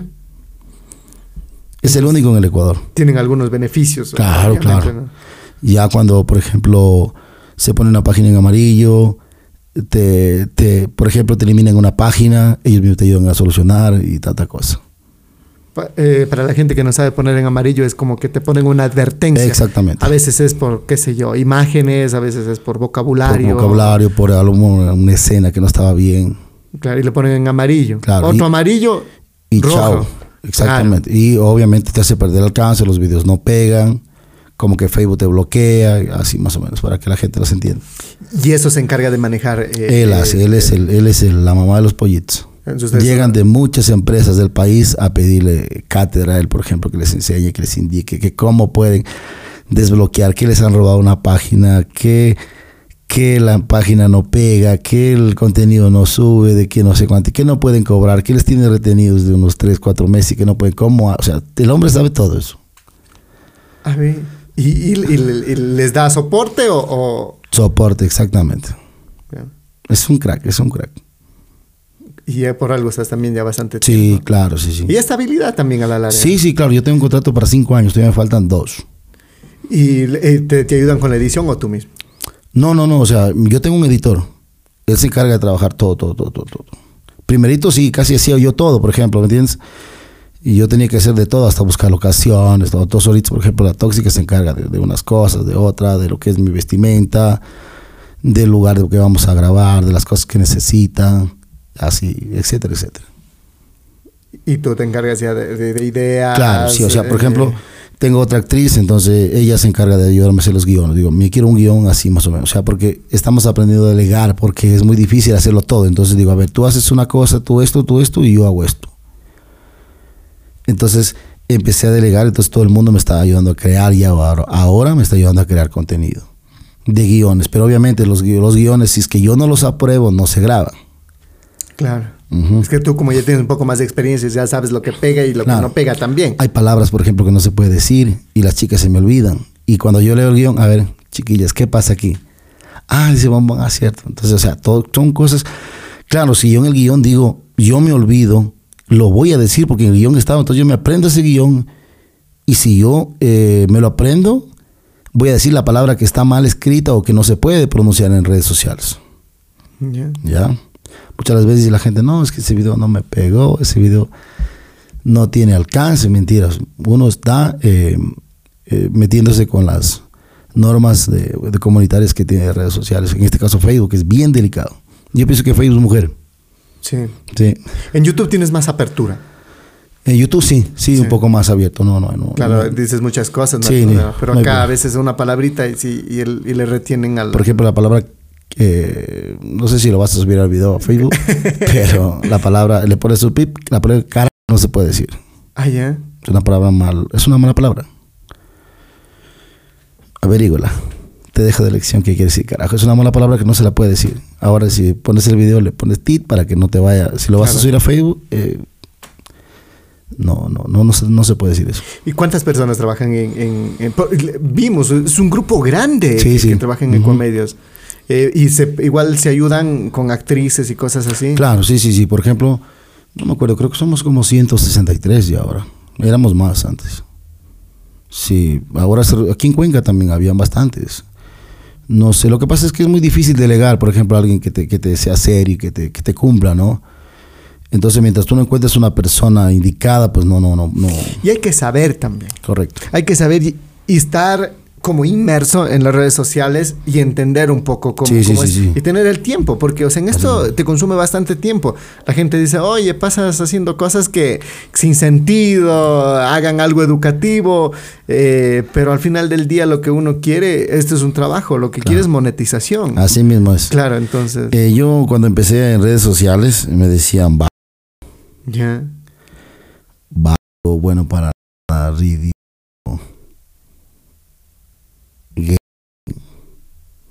Te gustan los hombres. Em, va, eh, qué sé yo, dedícate a hacer algo bueno. ¿Te afectaba eso? No, no. Cuando lo decía un amigo mío que yo creí que, que sí, ¿me entiendes? Un amigo. Un amigo, sí, sí me dolía, porque, o sea, tú me conoces como yo, me, me- he trabajado duro. Te dije yo, eh, con mis papás hasta los 16 años le pedí, de ahí para acá no, ni un dólar. Entonces, todo el imperio chiquitito que yo lo estoy montando es todo mío. No me gusta, pero más bien ahora ya le doy a mis papás, sí, pero, pero, o sea, yo, yo, si yo tengo que trabajar, yo tengo que trabajar. Yo trabajo de domingo a domingo. Yo trabajo lunes a viernes en redes sociales para Ecuamedios. Pero ya el viernes en la noche estoy animando un evento. Termino 5 de la mañana en mi casa. Hay veces que me toca animar fiestas infantiles, despedida de solteros, matrimonios que empiezan, qué sé yo, 2 de la tarde el sábado. Muchas veces me toca animar de 2 a 5, de, de, de 11 de la noche a 4 de la mañana. Y el domingo todo el día la fiesta familiar, que animar desde las 8 de la mañana hasta las 7 de la noche del domingo. Entonces siempre paso ocupado. Siempre paso trabajando. No es que seamos desocupados. Sí, me gusta trabajar. Me gusta trabajar. Entonces, cuando te dice un amigo ese tipo Sí, de palabras claro. Sí me, sí, me, sí me dolía. Bueno, ahora, ahora los, eh, incluso el medio, como es tan pequeño, o sea, todo el mundo como dice, no, chuta, este man como que está, le está yendo bien. O sea, como que la gente muchas veces, no todos obviamente, ¿no? Pero hay unos que tienen envidia, no, dice ese man que no sé qué, que vago, que no sé cuál. Claro, luego de eso, el que te estaba criticando dice, Bombo, ¿no será que me puedes dar chance para trabajar en tu empresa? ¿Entiendes? Entonces digo, chuta, y digo, y un primo dice, mira, es lo que te decía vago. Digo, déjalo ahí, digo. Y ahora, ahora los que me criticaban, bueno, un poco, ahora son mis compañeros de trabajo o están haciendo contenido en redes sociales. O sea, se dieron cuenta que no es, no es de vagos. Esto es, hay que trabajar mucho, mucho, mucho. Mucho sacrificio. mucho Inversión sacrificio. también. También, también. Porque, bueno, aunque tú dices que ahora todo está con celular, pero eh, igual trabajamos con cámaras. Con todo, igual lo que se compra para, para grabar. eh, Por video, un video más barato para grabar son 20 dólares, más barato. Puede llegarte a costar 500 dólares grabar un video también. Claro. O más, Claro, o más, claro. qué- qué- depende, depende de qué locura hagas. Claro. Es como el caso de Mr. Breed. Ah, videos que le son claro. carísimos. Carísimos, correcto. Sí, interesante. Entonces, eso, eso, eso. Entonces, cuando, cuando vean a una persona por ahí, apóyenlo más bien. Hay mucho trabajo por Sí, detrás. sí, mucho, muchas, muchas malas noches, muchas lágrimas también. Yo he llorado mucho, he ¿Por llorado qué? mucho. Porque no me, no, videos que no me pegaban, eh, yo siempre quise crecer, eh, siempre quise ser eh, reconocido. Y cuando no lo lograba, cuando no me daban las cosas, me ponía a llorar porque, porque, porque soy humano. Claro. Y me ponía a llorar porque, porque no me salían las cosas bien, porque yo hacía muchas las veces, hacía esfuerzo sobrehumano para hacer y no, no, no, no, no se me daba, no se me daba, no se me daba. Yo empecé a pegar en tema pandemia, empecé a pegar. Cuando todo el mundo estaba en, la- en el peor momento, así Sí. empezaba a aparecer una luz. Exactamente, exactamente. Me tocó quedarme encerrado en la empresa, en el edificio, creo que fue un mes, sin mi familia, sin nada, sin nada, un mes, más, dos meses. Dos meses nos encerraron ahí en la empresa, obviamente con nuestra autorización porque queríamos trabajar. Dos meses nos encerró el jefe, no podía entrar nadie. Yo era el caporal ahí en, ese, en el edificio de cinco pisos y ahí grabábamos contenido. Estábamos, creo que era como 16 personas. Nos encerramos en la pandemia, sin ver dos meses a nuestras familias. Y camella y camella. Y trabaja y trabaja. Madrugadas. Me hice un programa radial ahí porque trabajaba de... de, de de, de- de- trabajamos de 8 de la mañana, trabajamos hasta las 12 del mediodía, descansamos dos horas, empezamos 2 de la tarde y terminamos 6 de la tarde. Ese es nuestro horario de trabajo de la empresa. Entonces teníamos que cumplir el horario, cumplíamos el horario y luego pues hacíamos lo que quiera, jugábamos casino, porque imagínate encerrados. eh, Claro, subías, el quinto, subías del quinto piso y bajabas al primero. No podía salir porque daba miedo que cuando abra la puerta ya se metía el virus. Por ejemplo, claro, tenía esa, esa, mentalidad. El señor que nos traía la comida, el señor venía, pero así con ese traje, pero como, como, como que se iba a la luna y se le veía lo que, lo que le chorreaba el, el alcohol con el gel y tal. Entonces, ahí pasamos dos meses. Entonces ahí nos dedicamos a trabajar duro, duro. ¿Y hacías un programa radial? Hice un programa radial, porque como ya, ya no estaba en la radio, ya me retiré de la radio, hice un programa radial. Tengo en los dos meses hice 13 mil seguidores. En ese, se llama, em, se, me está olvidando ahorita las cosas. Eh, Ramilleta de canciones se llama. Porque hacía un programa solo de música romántica para enamorados. Hay muchos enamorados en Ecuador. ¿Y en qué plataforma transmitía? En Facebook. En Facebook. Pero bueno, ese tiempo no había restricción por la, no había, no había. Por, la música, ¿no? No había. Ahora es más. Sí, ahora es un poco más complicado. Igual por mi tema no puedo porque todo va en, en, en, orden, ¿me entiendes? ¿Cómo en si me bloquean a mí mi perfil de Vladimir Chamba Velázquez, le afecta a mi página de El Bombón. Si yo cometo una infracción en WhatsApp, le afecta a mi página de Facebook. Si yo hago algo mal en Instagram, le afecta a mi página de Facebook. Pues no es que no pego, es que me va mal, es que la página no sube de seguidores. Es por esas cosas. Ese dato no sabía. O sea, más claro, en los perfiles no tienes que hacer nada. Nada. Ahora hay ese reconocimiento facial entonces también. Todo. De que te ven tu cara en un lado y ya no puedes hacer eso en otro lado. Exactamente, claro. Por ejemplo, eh, nosotros le llamamos cabeceo. ¿Qué es ese cabeceo? Eh, las típicas empresas que empezaron a hacer videos de, reflexión, antes de eso empezaba ya con el morbo, eh, no haciendo, pero deduciendo que estaban haciendo, teniendo relaciones, ¿no? Claro. Entonces era el enganche. ¿Sí me entiendes? Los primeros cinco segundos de cada video. Ya. Toda la mayoría, incluso todavía hay personas que lo hacen, pero que después de aquí a un año dos años ya la página no existe.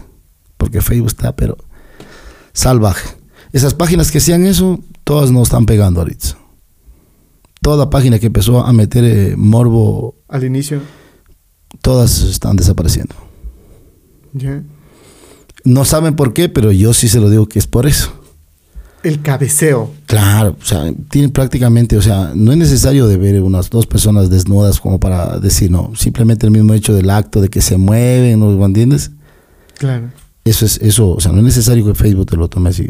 El Facebook lo interprete y ya, te acabaste. Y esta del, del, reconocimiento facial, me, quedo con, Claro, es que si tú estás en una página, estás en el bombón y nos, nos, nos, nos limitan la página por alguna cosa que tú y yo hicimos. Y tú vas a página de, de, Javier, se me ocurre un nombre, ¿no? Y sales allá dices, ah, no, pues este, sí, este viene allá. Entonces tú puede ser culpable de que a esa página también la, la, sancionen por, por, eso. Así es la cosa. Tengan cuidado, muchas cosas, sí, muchas cosas. Eh, hablar de redes sociales, y esto que yo no sé mucho, ¿me entiendes? Eh, la mente maestra es mi jefe, pero eh, lo poco que sé, o sea, siempre, sí, siempre, siempre mi jefe, siempre lo comenta, siempre lo dice, tengan cuidado, da cursos también de redes sociales, tiene una empresa que se llama Conelar, es la empresa, es una empresa de Latinoamérica de redes sociales, de aquí del Ecuador. Creo que hay como 20 empresas que están metidas, que hacen contenido. Entonces les ayuda como soporte técnico, como charlas y tantas cosas. Interesante. sí, sí, sí, Hay muchas empresas de aquí, de, Loja, de Zamora, de Saraguro más que todo también hay bastantes en, esa, en ese, ese consorcio de, de empresas. Hemos visto que hay bastantes eh, creadores de contenido en Saraguro. ¿Por qué crees? Eh, es, por, es, por, es, por, eh, es por su vestimenta, es por su raza. No es normal ver un indígena en redes sociales. Y eso te llama la atención. A mí me llama mucho la atención, por ejemplo, Nancy Rizol. El achuquito con su sombrerito blanco, con su vestimenta. O sea, no es típico ver. O sea, tu ropa y la mía, todo el mundo se la puede poner. No llama la atención. No llama la atención. O sea, es normal. Claro. Pero la ropita de ellos es bonita. Entonces llama la atención eso, ¿me entiendes? El hecho de ponerte un poncho. Claro, correcto. Siempre ha, visto, ha, habido esa discriminación con ellos, ¿no? Que no, yo soy blanco, ustedes son indígenas. O sea, siempre se, ve eso, ¿no? Pero acá no, acá ellos te llama la atención. Yo, yo, yo, yo me gusta a mí mucho, me llevo muy bien con Nancy, me llevo muy bien con el Achuquito. Es más, yo eh, crecí viendo a la Chuquito. Le igualé en seguidores, lo pasé y, imagínate cómo es la vida. Pero yo, yo soy, em, yo crecí viendo la Chuco. Claro, muy lindo contenido. ¿Sabes cuál es mi mejor mentor aquí? Yo em, eh, se puede decir que quise imitar a Marcos Otavalo, mi gran amigo Marcos. ¿Sí? Sí, sí, Marcos Otavalo. ¿Por qué? Lo empecé así viendo como, como, como la, la Tamia lo, lo, lo, lo, lo cascaba. Entonces me gustó eso, me gustó. Porque yo más antes eh, hacía como el contenido como que yo era el que ganaba y tal, ¿no? Pero me di cuenta que a la gente le gusta que el bombón siempre pierda. Se yo mandarina. exactamente, de que yo no puedo poner los cachos porque ya mi tóxica me encuentra, de que yo no puedo salir a tomar porque la tóxica no me deja. Entonces, me gustó lo de Marcos. Y algo así yo también lo hice. No, no, no como copia, sino más o menos enfocado a eso. Claro. Sí, había, claro, había una época de, Marcos Otavalo que, fue el boom. Sí. En el cumpleaños de Nancy Rosol lo, conocí. ¿Ya? Me invitó Nancy al cumpleaños de, me invitó Nancy a celebrar su cumpleaños y lo conocí a Marcos. Le abracé, le dije, ¿sabes qué, Marco? Te quiero mucho. Tú no me conoces, yo a ti sí. No, dice, también soy fan de tus videos. Me dice, wow. Digo, ¿serio? Dice, sí, sí veo tus videos. Dice, eres muy famoso. Le digo, gracias hermano, es un honor. Y, y ahí le abracé, le dije, mira, yo yo, yo soy tu fan desde, desde, desde, desde, desde hace mucho tiempo. Pero yo lo que siempre digo, eh, le tuvimos también a Marcos Otavalo acá. Ya. Eh, relajado, es una persona. Sí, sí, súper, súper, súper chévere, Marquito. Y bueno, de hecho, los que han estado acá, yo siempre hablo bien porque creo que tenemos una hora, un poco más de conversación y les conoces más a las personas y se sueltan, como en el caso de ti. O sea, cuentas cosas que, que, que, nunca se comentan. Que se comentan y, a mí personalmente me parecen genial. Y Marco es así, o sea, nos, nos ha comentado muchas cosas chéveres y es relajado tranquilo y conoce mucho también. Claro, claro, también es, es uno de los primeros, de los pioneros también, pues a él, yo creo que cuento a, a, a, Loco Crespo, creo que han sido de los pioneros también acá en el Ecuador. Claro, por ejemplo, con, con Anthony, Swan, Anthony Swan también, por ejemplo, son de los pioneros ellos. ¿Tú tienes eh, amistad con ellos? Con Anthony no, no, no lo conozco, no lo conozco, no, no conozco a Anthony. Me gustaría conocerlo, sí, claro. O sea, yo mm, mm, crecí en el mundo de redes sociales viéndolos a ellos también, obviamente. Porque de las cosas buenas siempre se, se, se toma se toma como lección eso y dice, bueno, yo puedo también hacer algo similar, ¿no? Claro. a, eso voy de nuevo, ¿no? O sea, por ejemplo, tú, ecuatoriano, ves a ecuatorianos, pero tú, ecuatoriano, hay mucho ecuatoriano que no te ve, o sea, por eso te digo, o sea, no hay ese... Yo creo que después de esta entrevista me van a empezar a seguir. claro, porque, o sea, igual yo ya te había visto y, en, algunos videos y sí estaba, o sea, yo decía de dónde es, eh, averiguando, porque... Eh, en redes sociales hay mucha gente que no contesta los mensajes. Es que, me es que me llegan, me llegan, eh, me llegan, Mauri, me llegan 10 mil mensajes en, en 5 minutos. Claro, debe ser. O sea, ¿cómo contesta todo el mundo? Claro. Ah, no, y hay, mucha gente que, por ejemplo, yo les he enviado invitaciones y no ven. O sea, yo les invito. Vayan y busquen en sus perfiles Mauro y verán que ya está alguna invitación. Y les, les hago, pero les hago un seguimiento de quién es, de dónde son, o a veces para tener el contacto primero, ¿no? para no enviarles directamente a, las páginas porque nunca ven. Claro. Pero, pero sin embargo, ya, ya le habíamos visto acá y, veíamos que estaba haciendo un contenido interesante con, con, con yo pensé que era la esposa. Ya. Pero total, o sea, es la. Mira, una vez estaba yo con mi esposa comprando y le mandan una foto a la tóxica. Míralo, su marido por acá está con otra. sí, así es la gente, así es la gente. ¿Cómo lo toma tu esposa esto? Ella lo toma bien, se llama muy bien con la tóxica. Eh, sí, sí, es muy. Sabe que son compañeros. Claro, correcto. Sí, sí, claro. O sea, em, empezamos con esto porque es muy difícil. Imagínate, yo no, no, no, no sé cómo, no sé si yo lo entendería de mi punto o pero ya cuando hay besos... ¿Tú le das besos a la tóxica? Claro, claro. Es que nosotros somos pareja. Nosotros somos pareja. O sea, si todo el mundo, todo el mundo ha creído que somos parejas porque lo, lo, hacemos tan bien que todo el mundo cree que somos marido y mujer. ¿Y qué dice tu esposa? Nada. ¿Relajada? Relajada, relajada. Claro, se llama muy bien con la tóxica. Mi, mi tóxica original con la, con, con la tóxica se llama muy bien. Con mi mujer, sí. Qué bonita relación. Sí, sí, sí, sí. Igual, no, no es con ella, también con mi otra actriz también llegamos a los besos cuando toca, pues obviamente, no es que yo, Claro. no es que yo pongo, no, es que aquí tengo que besar, no, no, no, o sea, también me hace un poco de así, no, pues, cuando toca, toca, ¿no? Claro, pero al fin y al cabo es el trabajo. Claro, es el trabajo correcto. Ah, bu- Bueno, o sea, lo que pasa es que ustedes son actores, punto. Sí. Eh, eh, yo estoy preparado eh, para, Mauri, yo estoy preparado para cosas más grandes. Ya. Si a mí me toca hacer una escena con un hombre o con una mujer, yo que sé, en íntimo, no sé, a lo mejor en la cama, yo estoy preparado para besos con hombres, con mujeres, está clarísimo. Estoy preparado para la guerra. ¿Me entiendes? Ajá. Si mañana o pasado me hacen una propuesta de hacer algo, yo lo hago. No hay ningún problema. Obviamente no va a haber el- eh, lo otro, ¿no? Pero si es que me ponen ese papel, yo lo hago. Encantado de la vida. Con un hombre o con una mujer, no importa. Porque eres Yo- actor. Porque, exactamente, porque quiero demostrar mi talento y sé que lo puedo hacer. Sé que lo puedo hacer. Igual mi familia están preparados porque yo les he dicho a ellos, mira, yo un rato voy a llegar a hacer esto. Si Dios me da la vida y me permite hacer eso, yo quiero alguna vez grabar una película para Netflix. Eso es mi ilusión. Te sientes en la capacidad. Sí, sí, me siento la capacidad. ¿Qué dice la, la, el esposo de la, de, la, de la tóxica? Porque sabemos que es casada. también. Sí. No, bueno, que no están en una relación. Se puede decir que yo la obligué a que tenga él. Porque estaba que, sola. Es, es que el chico es una muy buena persona. Muy buena persona. Entonces le digo, mira, muchas de las veces las mujeres buscan que sean guapos, que sean lindos, que sean de buen apellido, pero el resto, nada acá y nada acá. Entonces digo, no, pues, no hay mejor cosa que una persona que te quiera.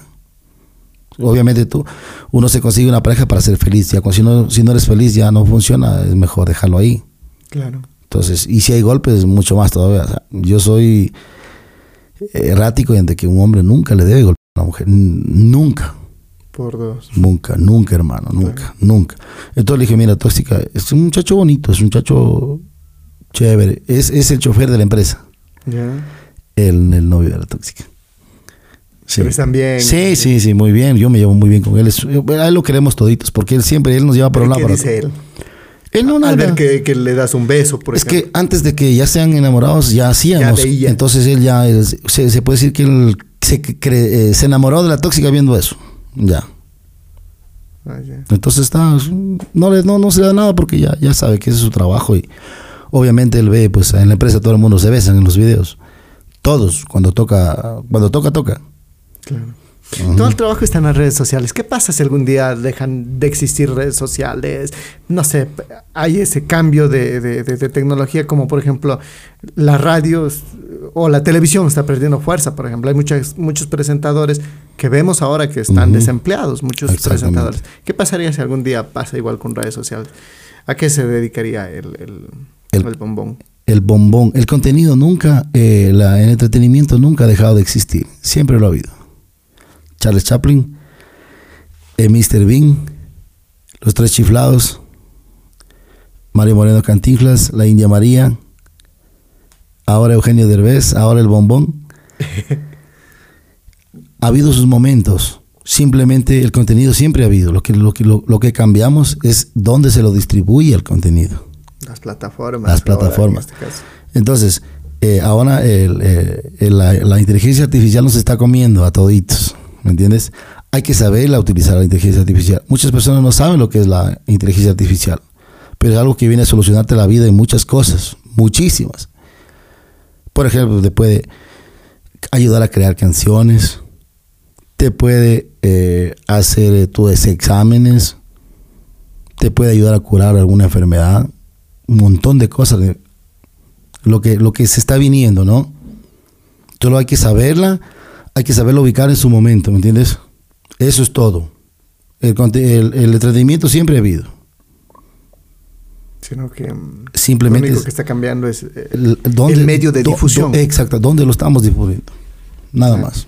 Entonces, qué sé yo, mañana tú estás, ahora estás en redes sociales, mañana puedes estar en Netflix, como dices. Exactamente. en- Así. eh, eh, en lo que sea, lo que sea. Pero hasta que yo respire no dejaré de trabajar. Eso está clarísimo.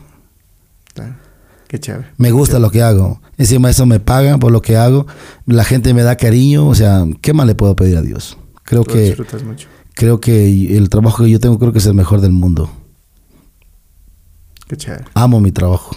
Amo a Ecuamedio, soy muy agradecido con la empresa. Y yo siempre digo que estoy todavía aprendiendo para llegar a hacer cosas grandes. Qué chévere. Muchísimas gracias el bombón, hemos conversado muy bonito y espero pues tenerte nuevamente acá pues para seguir charlando de, estos temas que son muy lindos. ¿no? Cuando tú quieras, mi estimado Mauri, yo me siento muy halagado por, por estar acá, porque tú me des la oportunidad de estar acá. Siempre querido estar, siempre he visto algunos eh, personajes que han pasado por acá y, y también te he seguido, ¿no? Entonces, eh, es bonito, digo, chuta, como tú dijiste, ¿por qué no estar yo ahí también, no? Entonces, lindo, yo te agradezco mucho, eh, me he sentido, no sé qué tiempo vamos acá, pero no he sentido, y esto que estuvimos con Full Romeo, pero eh, no, no, no sentí, mira, no, no, no, no ni pestañeé nada, súper chévere, súper lindo y... Para la gente que no sabe, ayer había el concierto de Romeo Santos en Cuenca y todo el mundo hubo un desmayo Sí, total. sí, sí, sí. Tantos, sí, sí. Y, y ah, estamos con sueño. Sí, sí, sí, sí. Claro. Pero no me dio sueño aquí, estoy relajadísimo. Está, Muchas gracias. Sí, sí. Esa es la idea de, de una conversación saludable, Sí, conocer tu vida. No, muchas gracias. y te gracias. invito a Zamora. Claro. Eh, Zamora, te comento, Zamora es, eh, es reconocido como uno de los eh, lugares más turísticos de- de- del, del Ecuador, del sur del Ecuador. Los carnavales, por ejemplo. Llegan artistas nacionales e internacionales eh, que he tenido yo, la o sea, como dice, donde está el, donde está el bombón, eh, ahí está la fiesta, ¿no? Porque, porque soy animador. Entonces llegan todo el mundo. ¿Y sabes quién llena Zamora Chinchipe en los carnavales? ¿Quién? Todo Cuenca. A ver. hay buses y buses y buses llenos de cuencanos, buses llenos de lojanos, buses llenos de, de Morona Santiago, de Gualaquiza, o sea, toda esta parte van a Zamora. Una, el carnaval se bota agua, ¿no es cierto? Aquí te llegan a botar agua en este frío y te congelas, ¿no es cierto? Claro. Pero en Zamora tú puedes estar mojado todo el día, que no sientes nada, te secas y no, no va a pasar nada porque tienes calor. Claro. Es lo lindo de Zamora. Zamora es hermoso. Ciudad de aves y cascadas, tenemos el reloj más grande del mundo. Tenemos el licor más rico del mundo, que es el Siete Pingas, A ver. ¿sí? que ahora te lo vamos a dar. Y, y eso, hermano, quiero invitarte a que conozcas y a comas la ancas de rana. ¿Has comido ancas de rana? No, no, no. Pero sí me dan curiosidad. Son riquísimas. Claro. Son riquísimas. Tenlo por seguro que eh, para carnavales estamos allá en, Chévere. en Zamora. Me encantaría. Y cuando vayas, pues para invitarte a comer todas estas cosas y a que pruebes, que vayas a la casa de las siete pingas, a donde crían las ranas para que veas cómo se preparan y tal. Nada, pues lo prometido es deuda, mi estimado Mauri. Eh, quiero hacerte la entrega de uno de los licores más ricos del Ecuador. A ver. Se llama el Siete Pingas. ¿Por qué es de siete pingas? Dice. Porque dicen que de cada animalito sacan la pinguita y, y le preparan esto. ¿me entiendes? ¿En Pero- serio le sí, hacen sí, eso? Sí, sí, sí. Es- Dice que no sé si será cierto o será mentira, pero yo creo que hay algo de cierto, ¿ya? Entonces, obviamente son de, de animales, de animales, obviamente, pues... Eh, eh, es- doméstico. correcto. claro. Entonces, eh, y eso. Entonces, mira, este traje es de mora. Hicimos una fusión, siete pingas eh, con el bombón. Entonces, donde va el bombón, eh, está eh, promocionando y, y- y- y llevando pues a diferentes lugares. Eh, ¿Es auténtico del Oriente? sí, sí, de Zamora Chichipe. Te lo entrego en tus manos. Muchas gracias. Lo vamos a probar y lo- luego le contamos la experiencia. Sí, me acuerdo.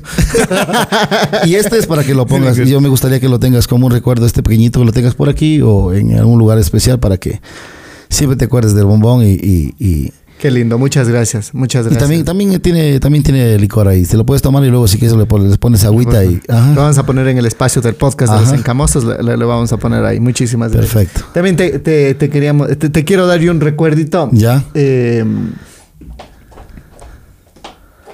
dejábamos de hacer, teníamos la bonita tradición de, de darle una gorrita del podcast los que han Ya. venido y luego ya se nos Wow, olvidó, chévere. pero Chévere, lindo, lindo, lindo. Esta es tu marca, ¿no? Sí, la- una, una gorrita lindo, del podcast, ahí está para que lo Chévere, lleves. hermano, y- muchas gracias.